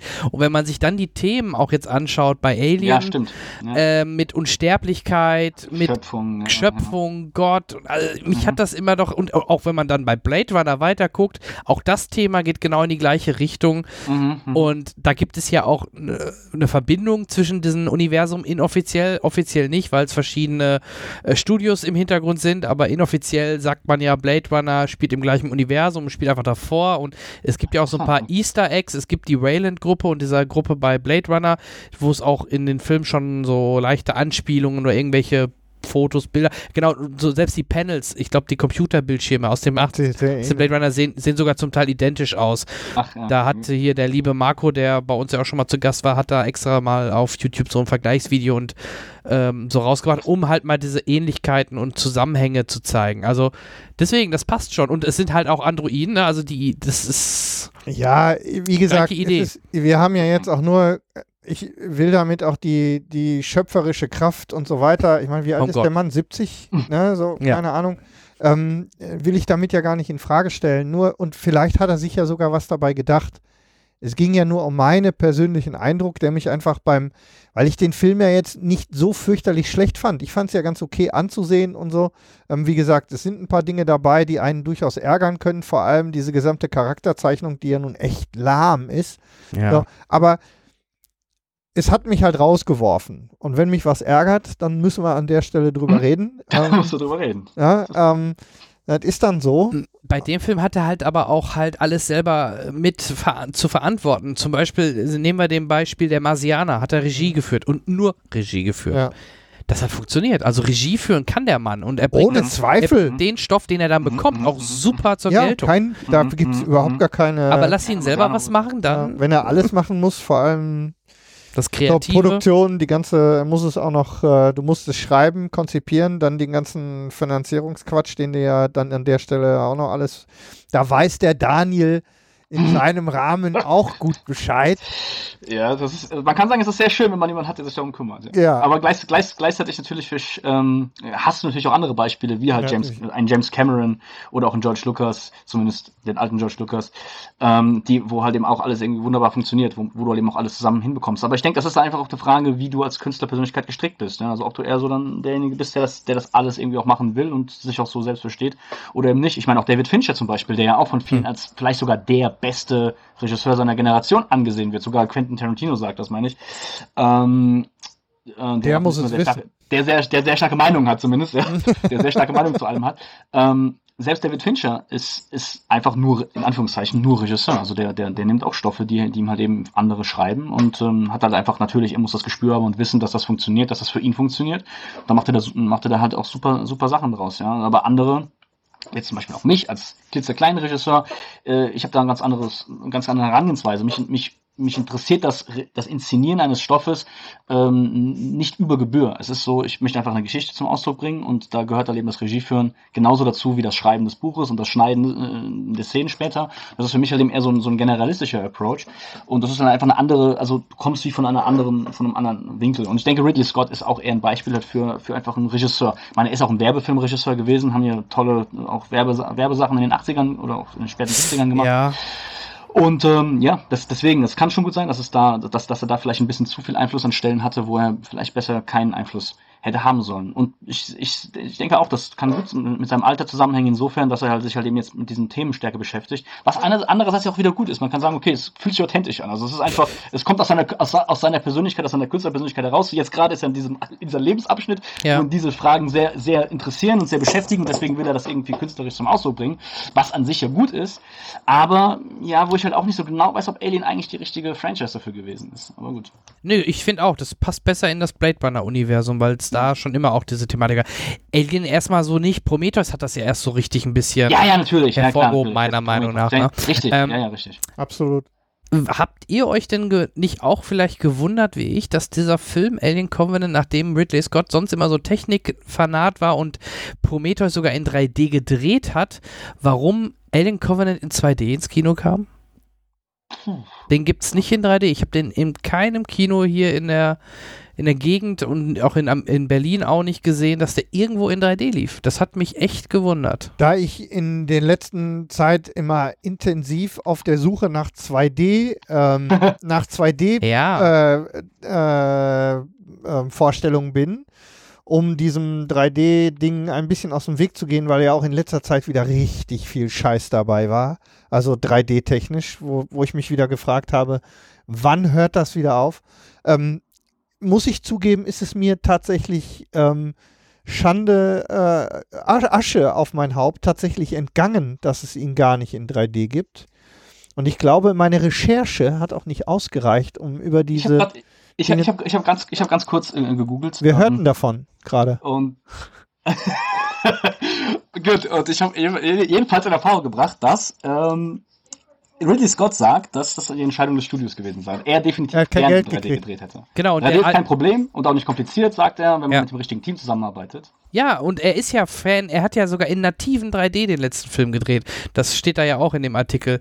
Ähm, deswegen, ich verstehe es nicht. Äh, Und ein Studio, seit wann wehren sich denn Studios gegen 3D? Die, einen, die Zusatzeinnahmen nehmen die doch immer, immer gerne mit. Die haben doch jeden Rotz in 3D rausgemacht. Also sehr, sehr komische Entscheidung Ja. von dem Studio. Das, Und ein nicht unwesentlicher Teil des CGIs wäre doch auch fantastisch in 3D gekommen. ja, Inklusive der Alien-Animationen, die ja mal wirklich äh, richtig, richtig nett waren.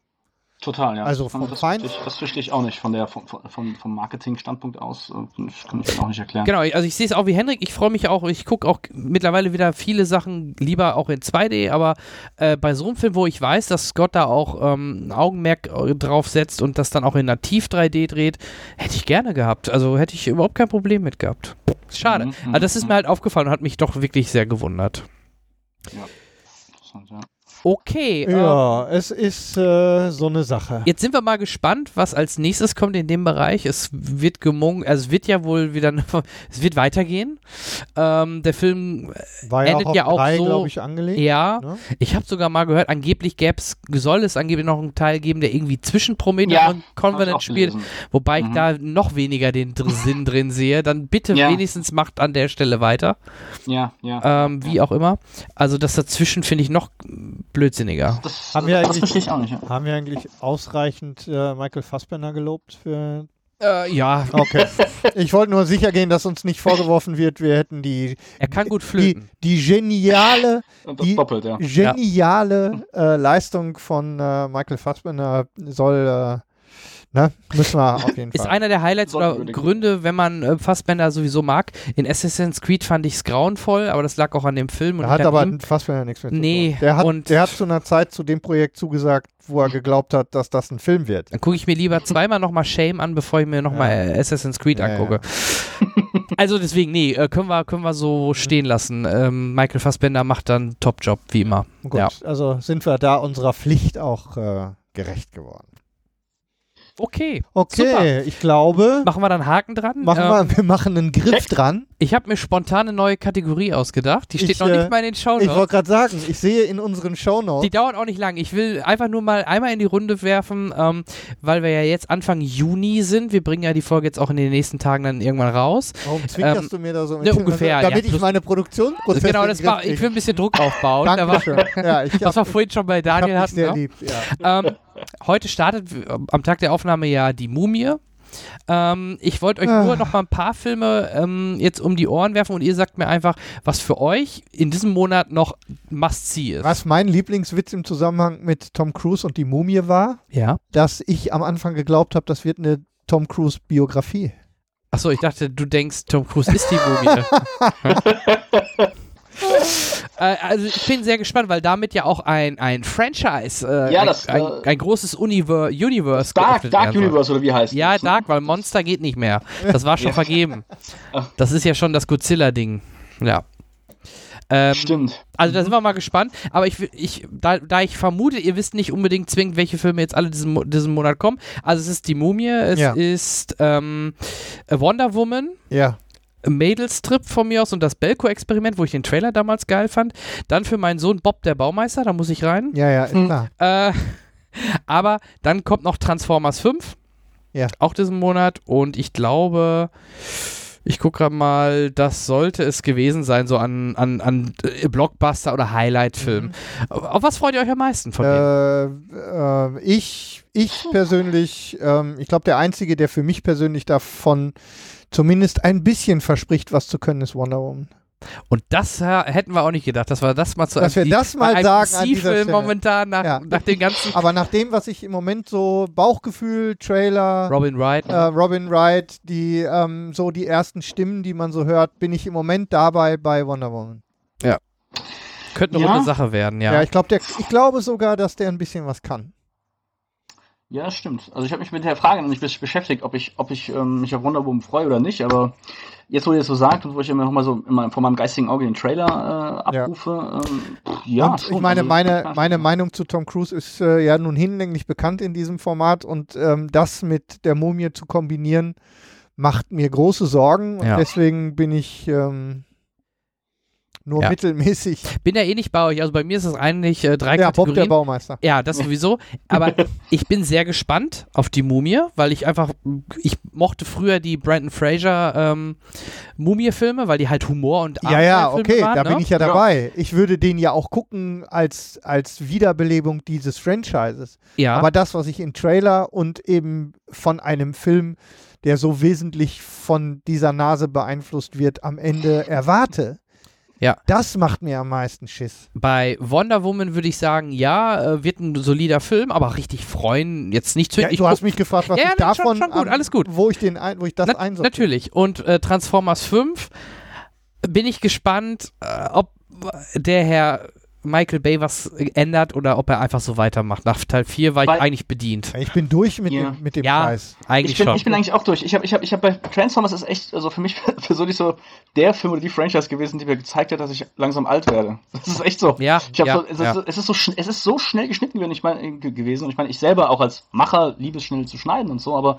ich fand es so anstrengend zu gucken mitunter. Du hast diese riesigen mechanischen Konstruktionen, die sich da wo sich alles bewegt und dreht und da wird das so schnell geschnitten und äh, hin und her, du kannst dich irgendwie auf gar nichts richtig konzentrieren und aber Hauptsache die Explosion ist halt noch mal ein bisschen größer, also wirklich dieses richtig amerikanische bigger and better and wider und, und alles drum und dran und ähm, also Transformers 1 hat mir wirklich gut gefallen, muss ich sagen, weil ich da fand auch da fand ich auch das das war irgendwie die Geschichte war ja auch neu, das genau. war, ja, es war genau, es war neu, es war Ich hatte ja damals auch so dieses ganze Audiodesign so gefeiert. Ne? Den kannst du auch ganz ohne Bild gucken.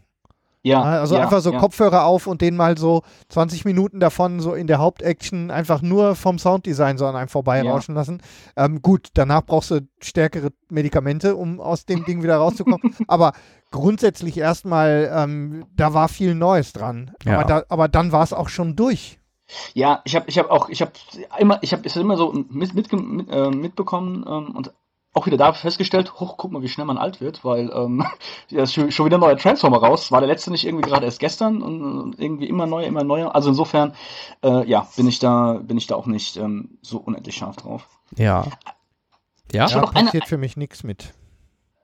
Ich will noch eine, eine Sache ganz off topic kurz nochmal oder beziehungsweise Retopic nochmal in den Raum werfen zu Alien Covenant. Ja. Und zwar, dass mir, dass ich die Musik sehr gut fand. Dass, dass es ein Theme gab, so was, so, was so öfters wi- wiedergekehrt ist, ähm, was ich echt, was mir echt gut gefallen hat, was mir auch ziemlich im Ohr geblieben ist. Ich weiß nicht, ob ihr, ob ihr das ähm, wisst, von, von was ich rede, Ja. aber das was, was immer, immer wieder kam. Es war zwar nicht so gruselig, es war nicht so gruselig, ähm, aber ich fand es sehr prägnant und ich fand, das hat vielen Szenen so schon nochmal auch so einen Flavor Boost gegeben. Ich muss immer noch die ganze Zeit schmunzeln. Ge ge geflötet haben sie ja den, den Pro Prometheus-Sound. Pfiffen haben sie. Ja, ja, genau. Geflötet. Sie haben gef gepfiffen haben sie den Prometheus-Soundtrack.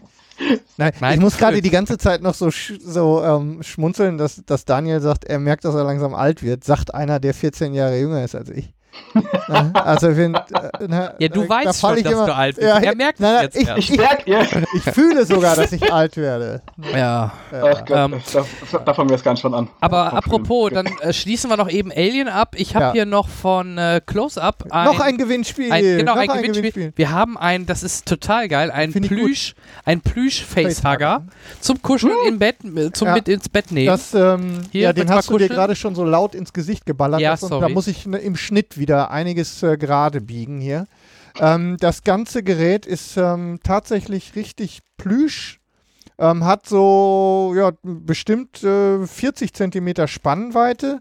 Ähm, ist mit Sicherheit äh, so Kann man auch 70, als Requisite, wenn man 70 Hobbyfilmer ist. Zentimeter lang, bin ich fest von überzeugt. Ähm, ist äh, eine ganz schicke Sache und ähm, für den äh, geneigten Alien-Fan an dieser Stelle sicherlich ein cooles Gewinnobjekt. Das Vielen kann Dank. man einmal gewinnen Ja, und man kann noch was gewinnen. Was denn? Du hast doch da noch was. Hab ich? Wo? Hol mal deine, deine Nüsse raus. Ich muss meine Eier Deine raus- Eier. Ähm, Die war raus. Wie viel haben wir davon? Mal. Nur diese? Eins, ja. Dann äh, kann ich das gar nicht behalten. Das wird verlost. Ach, schade. Ich hatte es mir nämlich schon unter den Nagel gerissen. Also, was wir haben, und das gefällt mir wirklich gut, deswegen habe ich ähm, tatsächlich äh, schon äh, den ersten Verschluss sozusagen gemacht. Wir haben hier einen Karton Eier. Genau. Ja. Sag mal, Verfallsdatum ist, Verfallsdatum dieser Eier, es sind übrigens sechs in einem ganz ist so ein normalen klassischer Eierkarton. sechser Eierkarton. Ähm, genau. Ganz normaler klassischer sechser Eierkarton, der wird seine, ähm, der hat das Verfallsdatum 3. Juni 2122. Ähm, es ist ein schwarzer Eierkarton und in dem Eierkarton sind etwa 8 cm große modellierte Alien-Eier. Geil. Ähm, drei davon sind geschlossen, drei offen. Und, ähm, und äh, da in den offenen sind sogar kleine, bewegliche, also man kann sie verändern, kleine Facehugger, die man da rausholen kann. Und das Besondere ist, diese ganze Eiergeschichte leuchtet im Dunkeln. Also ganz, ganz großartig. Ich äh, bin jetzt schon schwer eifersüchtig auf den Gewinner, der das Ganze bekommen wird. Ähm, ist ganz schön gemacht. Ähm, wie gesagt, ist ein ganz normaler schwarzer Eierkarton, aber ein wirklich schickes kleines Giveaway.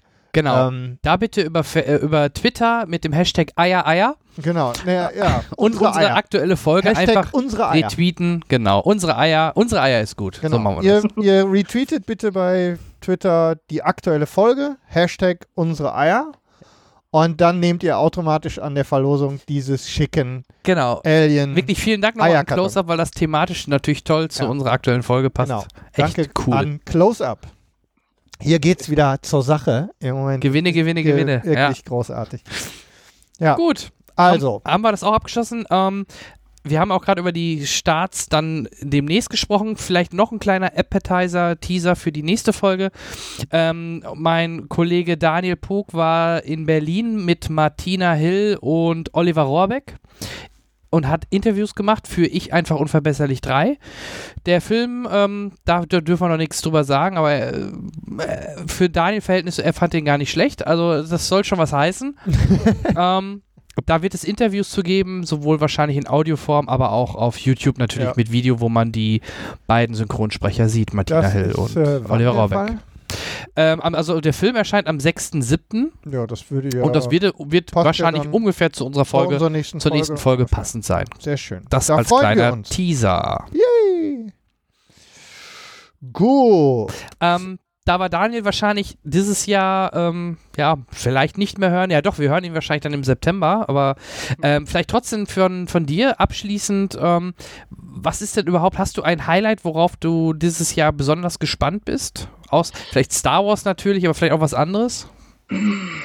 Außer Star Wars. Äh, Okay, also damit Das ist für viele schon ganz schwer. verkehrt, ja? ja, ja, also, also ne, Star Trek, Star Wars, da bin ich halt so der, der Star Wars-Fan äh, schon immer gewesen. Mhm. Ähm, ja, darüber hinaus. Ähm, Nee, nicht, also, dass mir, nicht, dass ich das jetzt gerade wüsste. Dann gebe ich dir einfach noch zwei Ja. Tipps für dieses Jahr in die Hand.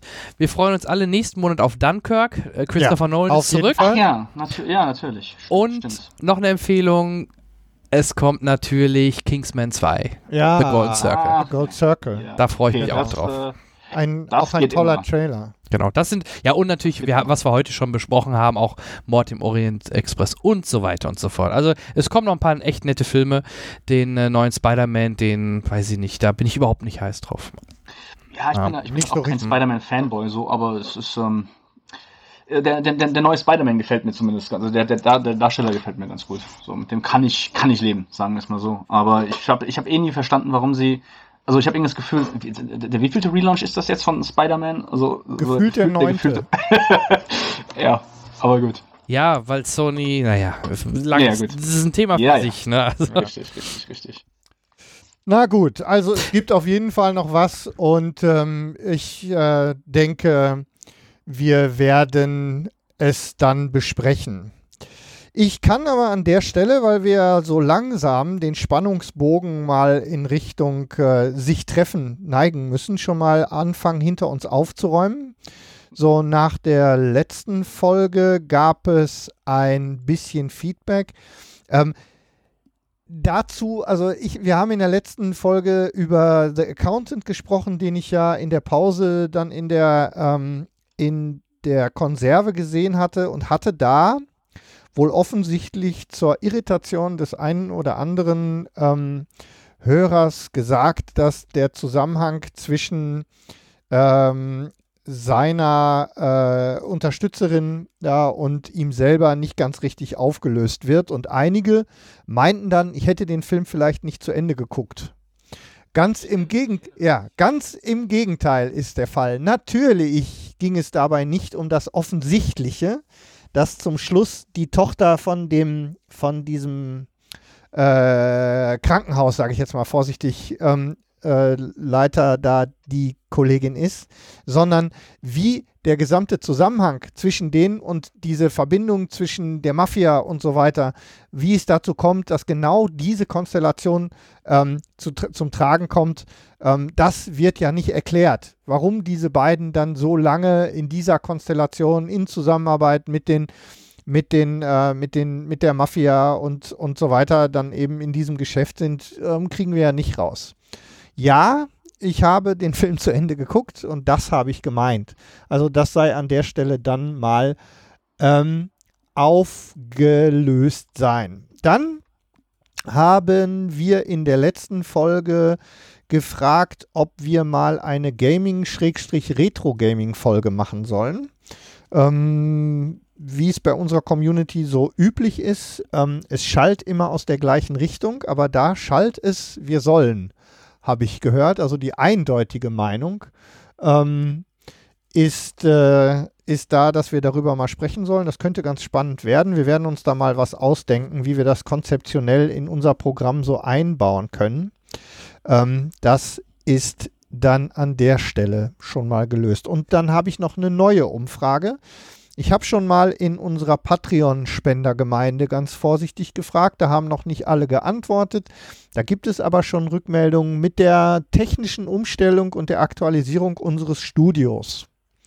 Hätten wir jetzt sehr einfach technisch die Möglichkeit, tatsächlich auch live zu senden in dieses wunderbare Internet, ohne große Klimmzüge. Wir sind uns einig, dass das mit Sicherheit nichts für jede Folge ist, ne? weil wenn dann auch noch ein Chat dazu kommt und so weiter, der uns dann da rein, ähm, der sich dann da natürlich auch zu Recht einmischt in die ganzen Themen, weiß ich nicht, wie gut das für unseren Flow und unsere Dyma Dynamik so ist. Aber zu besonderen Gelegenheiten könnten wir das tun. Das machen wir natürlich nur, wenn ihr da draußen auch Bock darauf habt, dass wir zwischendurch auch mal mit Ankündigung und Chat und so weiter dann hier mal so live in die Gegend strahlen. Ähm, lasst uns das doch bitte wissen. Kommentiert artig auf den bekannten Kanälen im Blog ähm, oder per E-Mail und lasst uns einfach wissen, ob ihr da Bock drauf habt, dass wir zwischendurch auch mal live sind. Genau, vielleicht auch mit einem spannenden Gast, dem man Genau. dann auch Fragen stellen kann. Genau, immer ne, solche Art. Sachen. Mhm. Wie gesagt, jede Folge ist mit Sicherheit nicht so der Bringer. Passt einfach, glaube ich, auch unser Format. Es sei denn, wie gesagt, die ganze ähm, Community schreit jetzt, wir sollen auf jeden Fall live machen, da müssen wir uns was ausdenken. Also bitte auch zum Thema Live-Sendung noch was sagen und natürlich, ähm, wir haben einen ganz, ganz schicken, also einfach als Abschluss, einen sehr versöhnlichen Abschluss. Ähm, unser Stefan, äh, unser Stefan ist auch schön, unser, unsere Patrone, äh, unser Patron bei ähm, Patreon, der Stefan, hat uns einen länglichen ähm, einen länglichen Artikel, äh, einen länglichen Post geschrieben, in dem er das äh, ähm, hier ein bisschen lobt, was wir hier tun. Ähm, ich kann das jetzt in voller Länge hier nicht vorlesen, aber Stefan haben wir schon geantwortet. Der weiß also davon. Vielen, vielen Dank dafür. Wir sind um für jede Rückmeldung an dieser Stelle wirklich dankbar. Und ähm, das ist äh, dann an der Stelle hier natürlich auch in aller Öffentlichkeit nochmal gesagt. Und als allerletztes und damit auch wirklich, wirklich am Ende dieser wunderbaren Folge, bevor wir uns dann bei Daniel noch ausführlich bedanken und ihn zu Ende lobhudeln. Ähm, die Gewinnspiele, die wir heute ausgerufen haben, funktionieren natürlich wieder genauso wie auch in der letzten Folge. Ähm, bitte ortig kommentieren und so weiter. Und wir werden dann ähm, die Gewinner der Folge, ich habe nämlich hier aus Versehen unsere alte ähm, Shownotes-Geschichte gelöscht.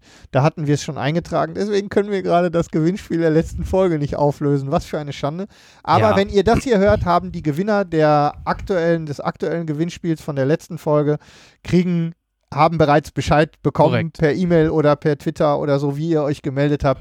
Also ähm, nur für den Fall, dass ihr euch fragt, ähm, warum wir die nicht auflösen, ist meine Schuld. Ich habe die Shownotes gekillt. Ich muss erstmal das Backup zurück. Ja, und das Geburtstagskind des Monats äh, ist äh, unser Benjamin. Unser Benny, yay! Herzlichen Glückwunsch, Benjamin von Sachs Audio, ähm, der hier so munter auch zum Gelingen dieses äh, wunderbaren Formats beiträgt. In nicht unwesentlicher Form. Der wird äh, heute ein bisschen älter. Also herzlichen Glückwunsch von uns auch an dich, Benny. Gut. Haben wir's. Haus, äh, ähm, Hausmeisterei heißt das bei der bei methodisch inkorrekt, ist auch durch. Ähm, das war wieder mal einiges. Und eine schöne Folge, wie ich finde. Ja, absolut. Es hat uns großen Spaß gemacht, mit dir wieder zu plaudern, Daniel. Vielen Dank dafür. Sehr gerne und mir ebenso. Immer wieder gerne. Gerade Wir- wenn man halt mit Leuten spricht, die auch äh, wissen, wovon sie sprechen. das, äh, das kompensiert unser, Nichts, unser Nichtwissen. Und auch hier sei natürlich ähm, erstens gesagt, äh, wir werden dich wieder ausführlich verlinken und so weiter. Und an die an unsere Hörer geht hier der Aufruf, dich ordentlich mit Ruhm zu überschütten. Ja. Ähm, also dafür, und wenn du jetzt irgendwas noch äh, für die Rubrik Shameless Self-Plug unseres Gastes hast, dann ist jetzt der richtige Zeitpunkt. Wie, wie hätte er gesagt, the stage is yours. Ja. Ähm, ja, genau. Also ich, ich bin ja hoffentlich äh, dann im September oder kurz vorher nochmal bei euch und kann dann nochmal ganz im Detail auf mein ähm, aktuelles und dann zu dem Zeitpunkt das Projekt eingehen. Story Nights TV, ein Live-Streaming-Format auf YouTube, was witzigerweise, ich hätte es jetzt noch nicht angesprochen, wenn, wenn ich es eben von euch nicht gehört hätte, auch ein Patreon.com finanziertes Projekt Ja, sein auch wird. hier wird äh, die, Also- Verlinkung, ähm, die Verlinkung soll dir Millionen einbringen. Genau, also, also Aber erst wenn wir bei der Million sind. Aber erst bei dir, fair, Ja. fair ist fair. Genau, Ja. erst, erst, erst dann. ähm, und ja, vielleicht, vielleicht habt ihr zu dem Zeitpunkt ja schon ähm, das, dieses Live-Ding auspaldowert, weil das finde ich auch super spannend, ähm, das wirklich mal, mal so und so live zu machen. Kann ich euch übrigens halb, ähm, halb, äh, eine halb hinter den Kulissen Info geben. Äh, di- der Discord-Chat ist super dafür geeignet, weil der auch eine direkte Verknüpfung mit Patreon anbietet. Das heißt, da, da kann man, da kann man Ja. dann auch ähm, sowas Sachen Ja. machen. Ja, ähm, Also- wie, ich habe ein bisschen damit rumgespielt. Wir machen das Ganze ja hier jetzt mit Studio Link, mit dem du ja auch hier mit uns verbunden Ja. bist. Mhm. Was ich auch nochmal feiern möchte an dieser Stelle. Also die Ist Kollegen super, vom, ja vom. Ultraschall-Team, mit der wir hier ähm, in unserer DAW rumnuckeln, die haben diesen Dienst ähm, aktuell in, in Mache und ähm, Ah, okay. das, ja. das hört sich wirklich, wenn man deine, wenn man mal so die Atmo, die jetzt hier bei uns fehlt, ne, aber die ja bei dir durch ähm, der, den Versuch, die Temperaturen im Griff zu behalten durch dein offenes Fenster.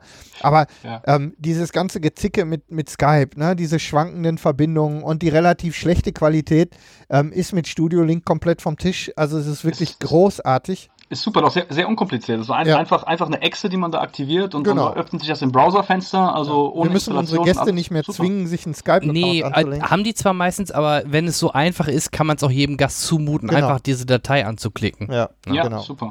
Also wir feiern das sehr und ähm, mit, dieser, mit dieser Umstellung auf Ultraschall 3, die ich jetzt gemacht habe, ist eben gleich die Funktionalität eben per mit einem einfachen Klick auch irgendwie einen Livestream ähm, zu, Ah, zu starten. Okay, verstehe. Ja, cool. Und ähm, das ist natürlich, sonst war das immer so ein Gehampel mit, ähm, mit Nicecast und dann musst du äh, irgendwie einen Streamingdienst finden und dann der einzige, der wirklich einigermaßen taugt, ist Xenim, aber da kannst du dich nicht einfach anmelden, sondern die haben so ein lustiges, ähm, ja, du darfst oder darfst nicht Prinzip, wenn man es mal, ist jetzt ein bisschen übertrieben dargestellt, aber da reinzukommen ist dann immer nicht so einfach und dann ist das Hassel mit ja, ja, so, ne, und, Erinnert mich ein bisschen, erinnert mich ein bisschen an Twitch TV. Ja. Ich mir für mein Format genau die gleichen Überlegungen halt auf Vi- für die Videoschiene halt gemacht habe. Und da ist es halt auch so, dass der für den Einsteiger das, Einsteiger das eigentlich gar nicht so gemacht ist, sondern du halt irgendwie gleich Full Power irgendwie gehen musst und dies und das. Und deswegen sind wir jetzt ja bei YouTube, weil das wirklich sehr einstiegsfreundlich ist und man Ja, da. hier ist es jetzt auch so, ich habe hier einfach mit der, mit der Umstellung auf Ultraschall 3 ist einfach ein neuer Button hier in meiner, in meiner Übersicht für die Audio-Software gekommen. Wenn ich da jetzt draufklicke, dann gehen wir live. Ende. Das ist, Ja. mehr komplizierter wird's Okay. nicht. Ja, so. das ist natürlich cool. So, liebe Hörer, das war der, Te das war der Technik-Podcast. Der Tech Talk. Ja, Ja. the scenes. Okay. Ja, Ja, also super. nochmal vielen, vielen lieben Dank, dass ich hier dabei sein durfte und Sehr äh, gerne. Ich freue mich, ich freue mich auf, aufs nächste Mal. Ja. Alles klar, in dem Sinne verabschieden wir uns. Ähm, geht ins Kino, schaut Serien, berichtet uns, was ihr gut oder nicht gut findet und Genau. teilt eure Meinungen. Wir hören uns nächsten Monat wieder. Bis dann. Bis dahin und Tschüss. Ciao. So, und weil es vorhin schon so gut geklappt hat, dann macht das natürlich Sinn, hier an dieser Stelle noch einen kleinen Rausschmeißer mit dran zu hängen. Und zwar die zweite ähm, Filmbesprechung von unserem Kumpel Peter Dickmeier. Diesmal zu der Mumie, die wir ja vorhin ganz kurz angesprochen haben in der Folge. Und ähm, da ist äh, jetzt kurz bevor ich die Folge hier fertig hatte, dann auch die Besprechung von Peter noch erschienen. Also soll die hier natürlich auch noch zum Besten gegeben werden. Also, dann bis dahin und tschüss.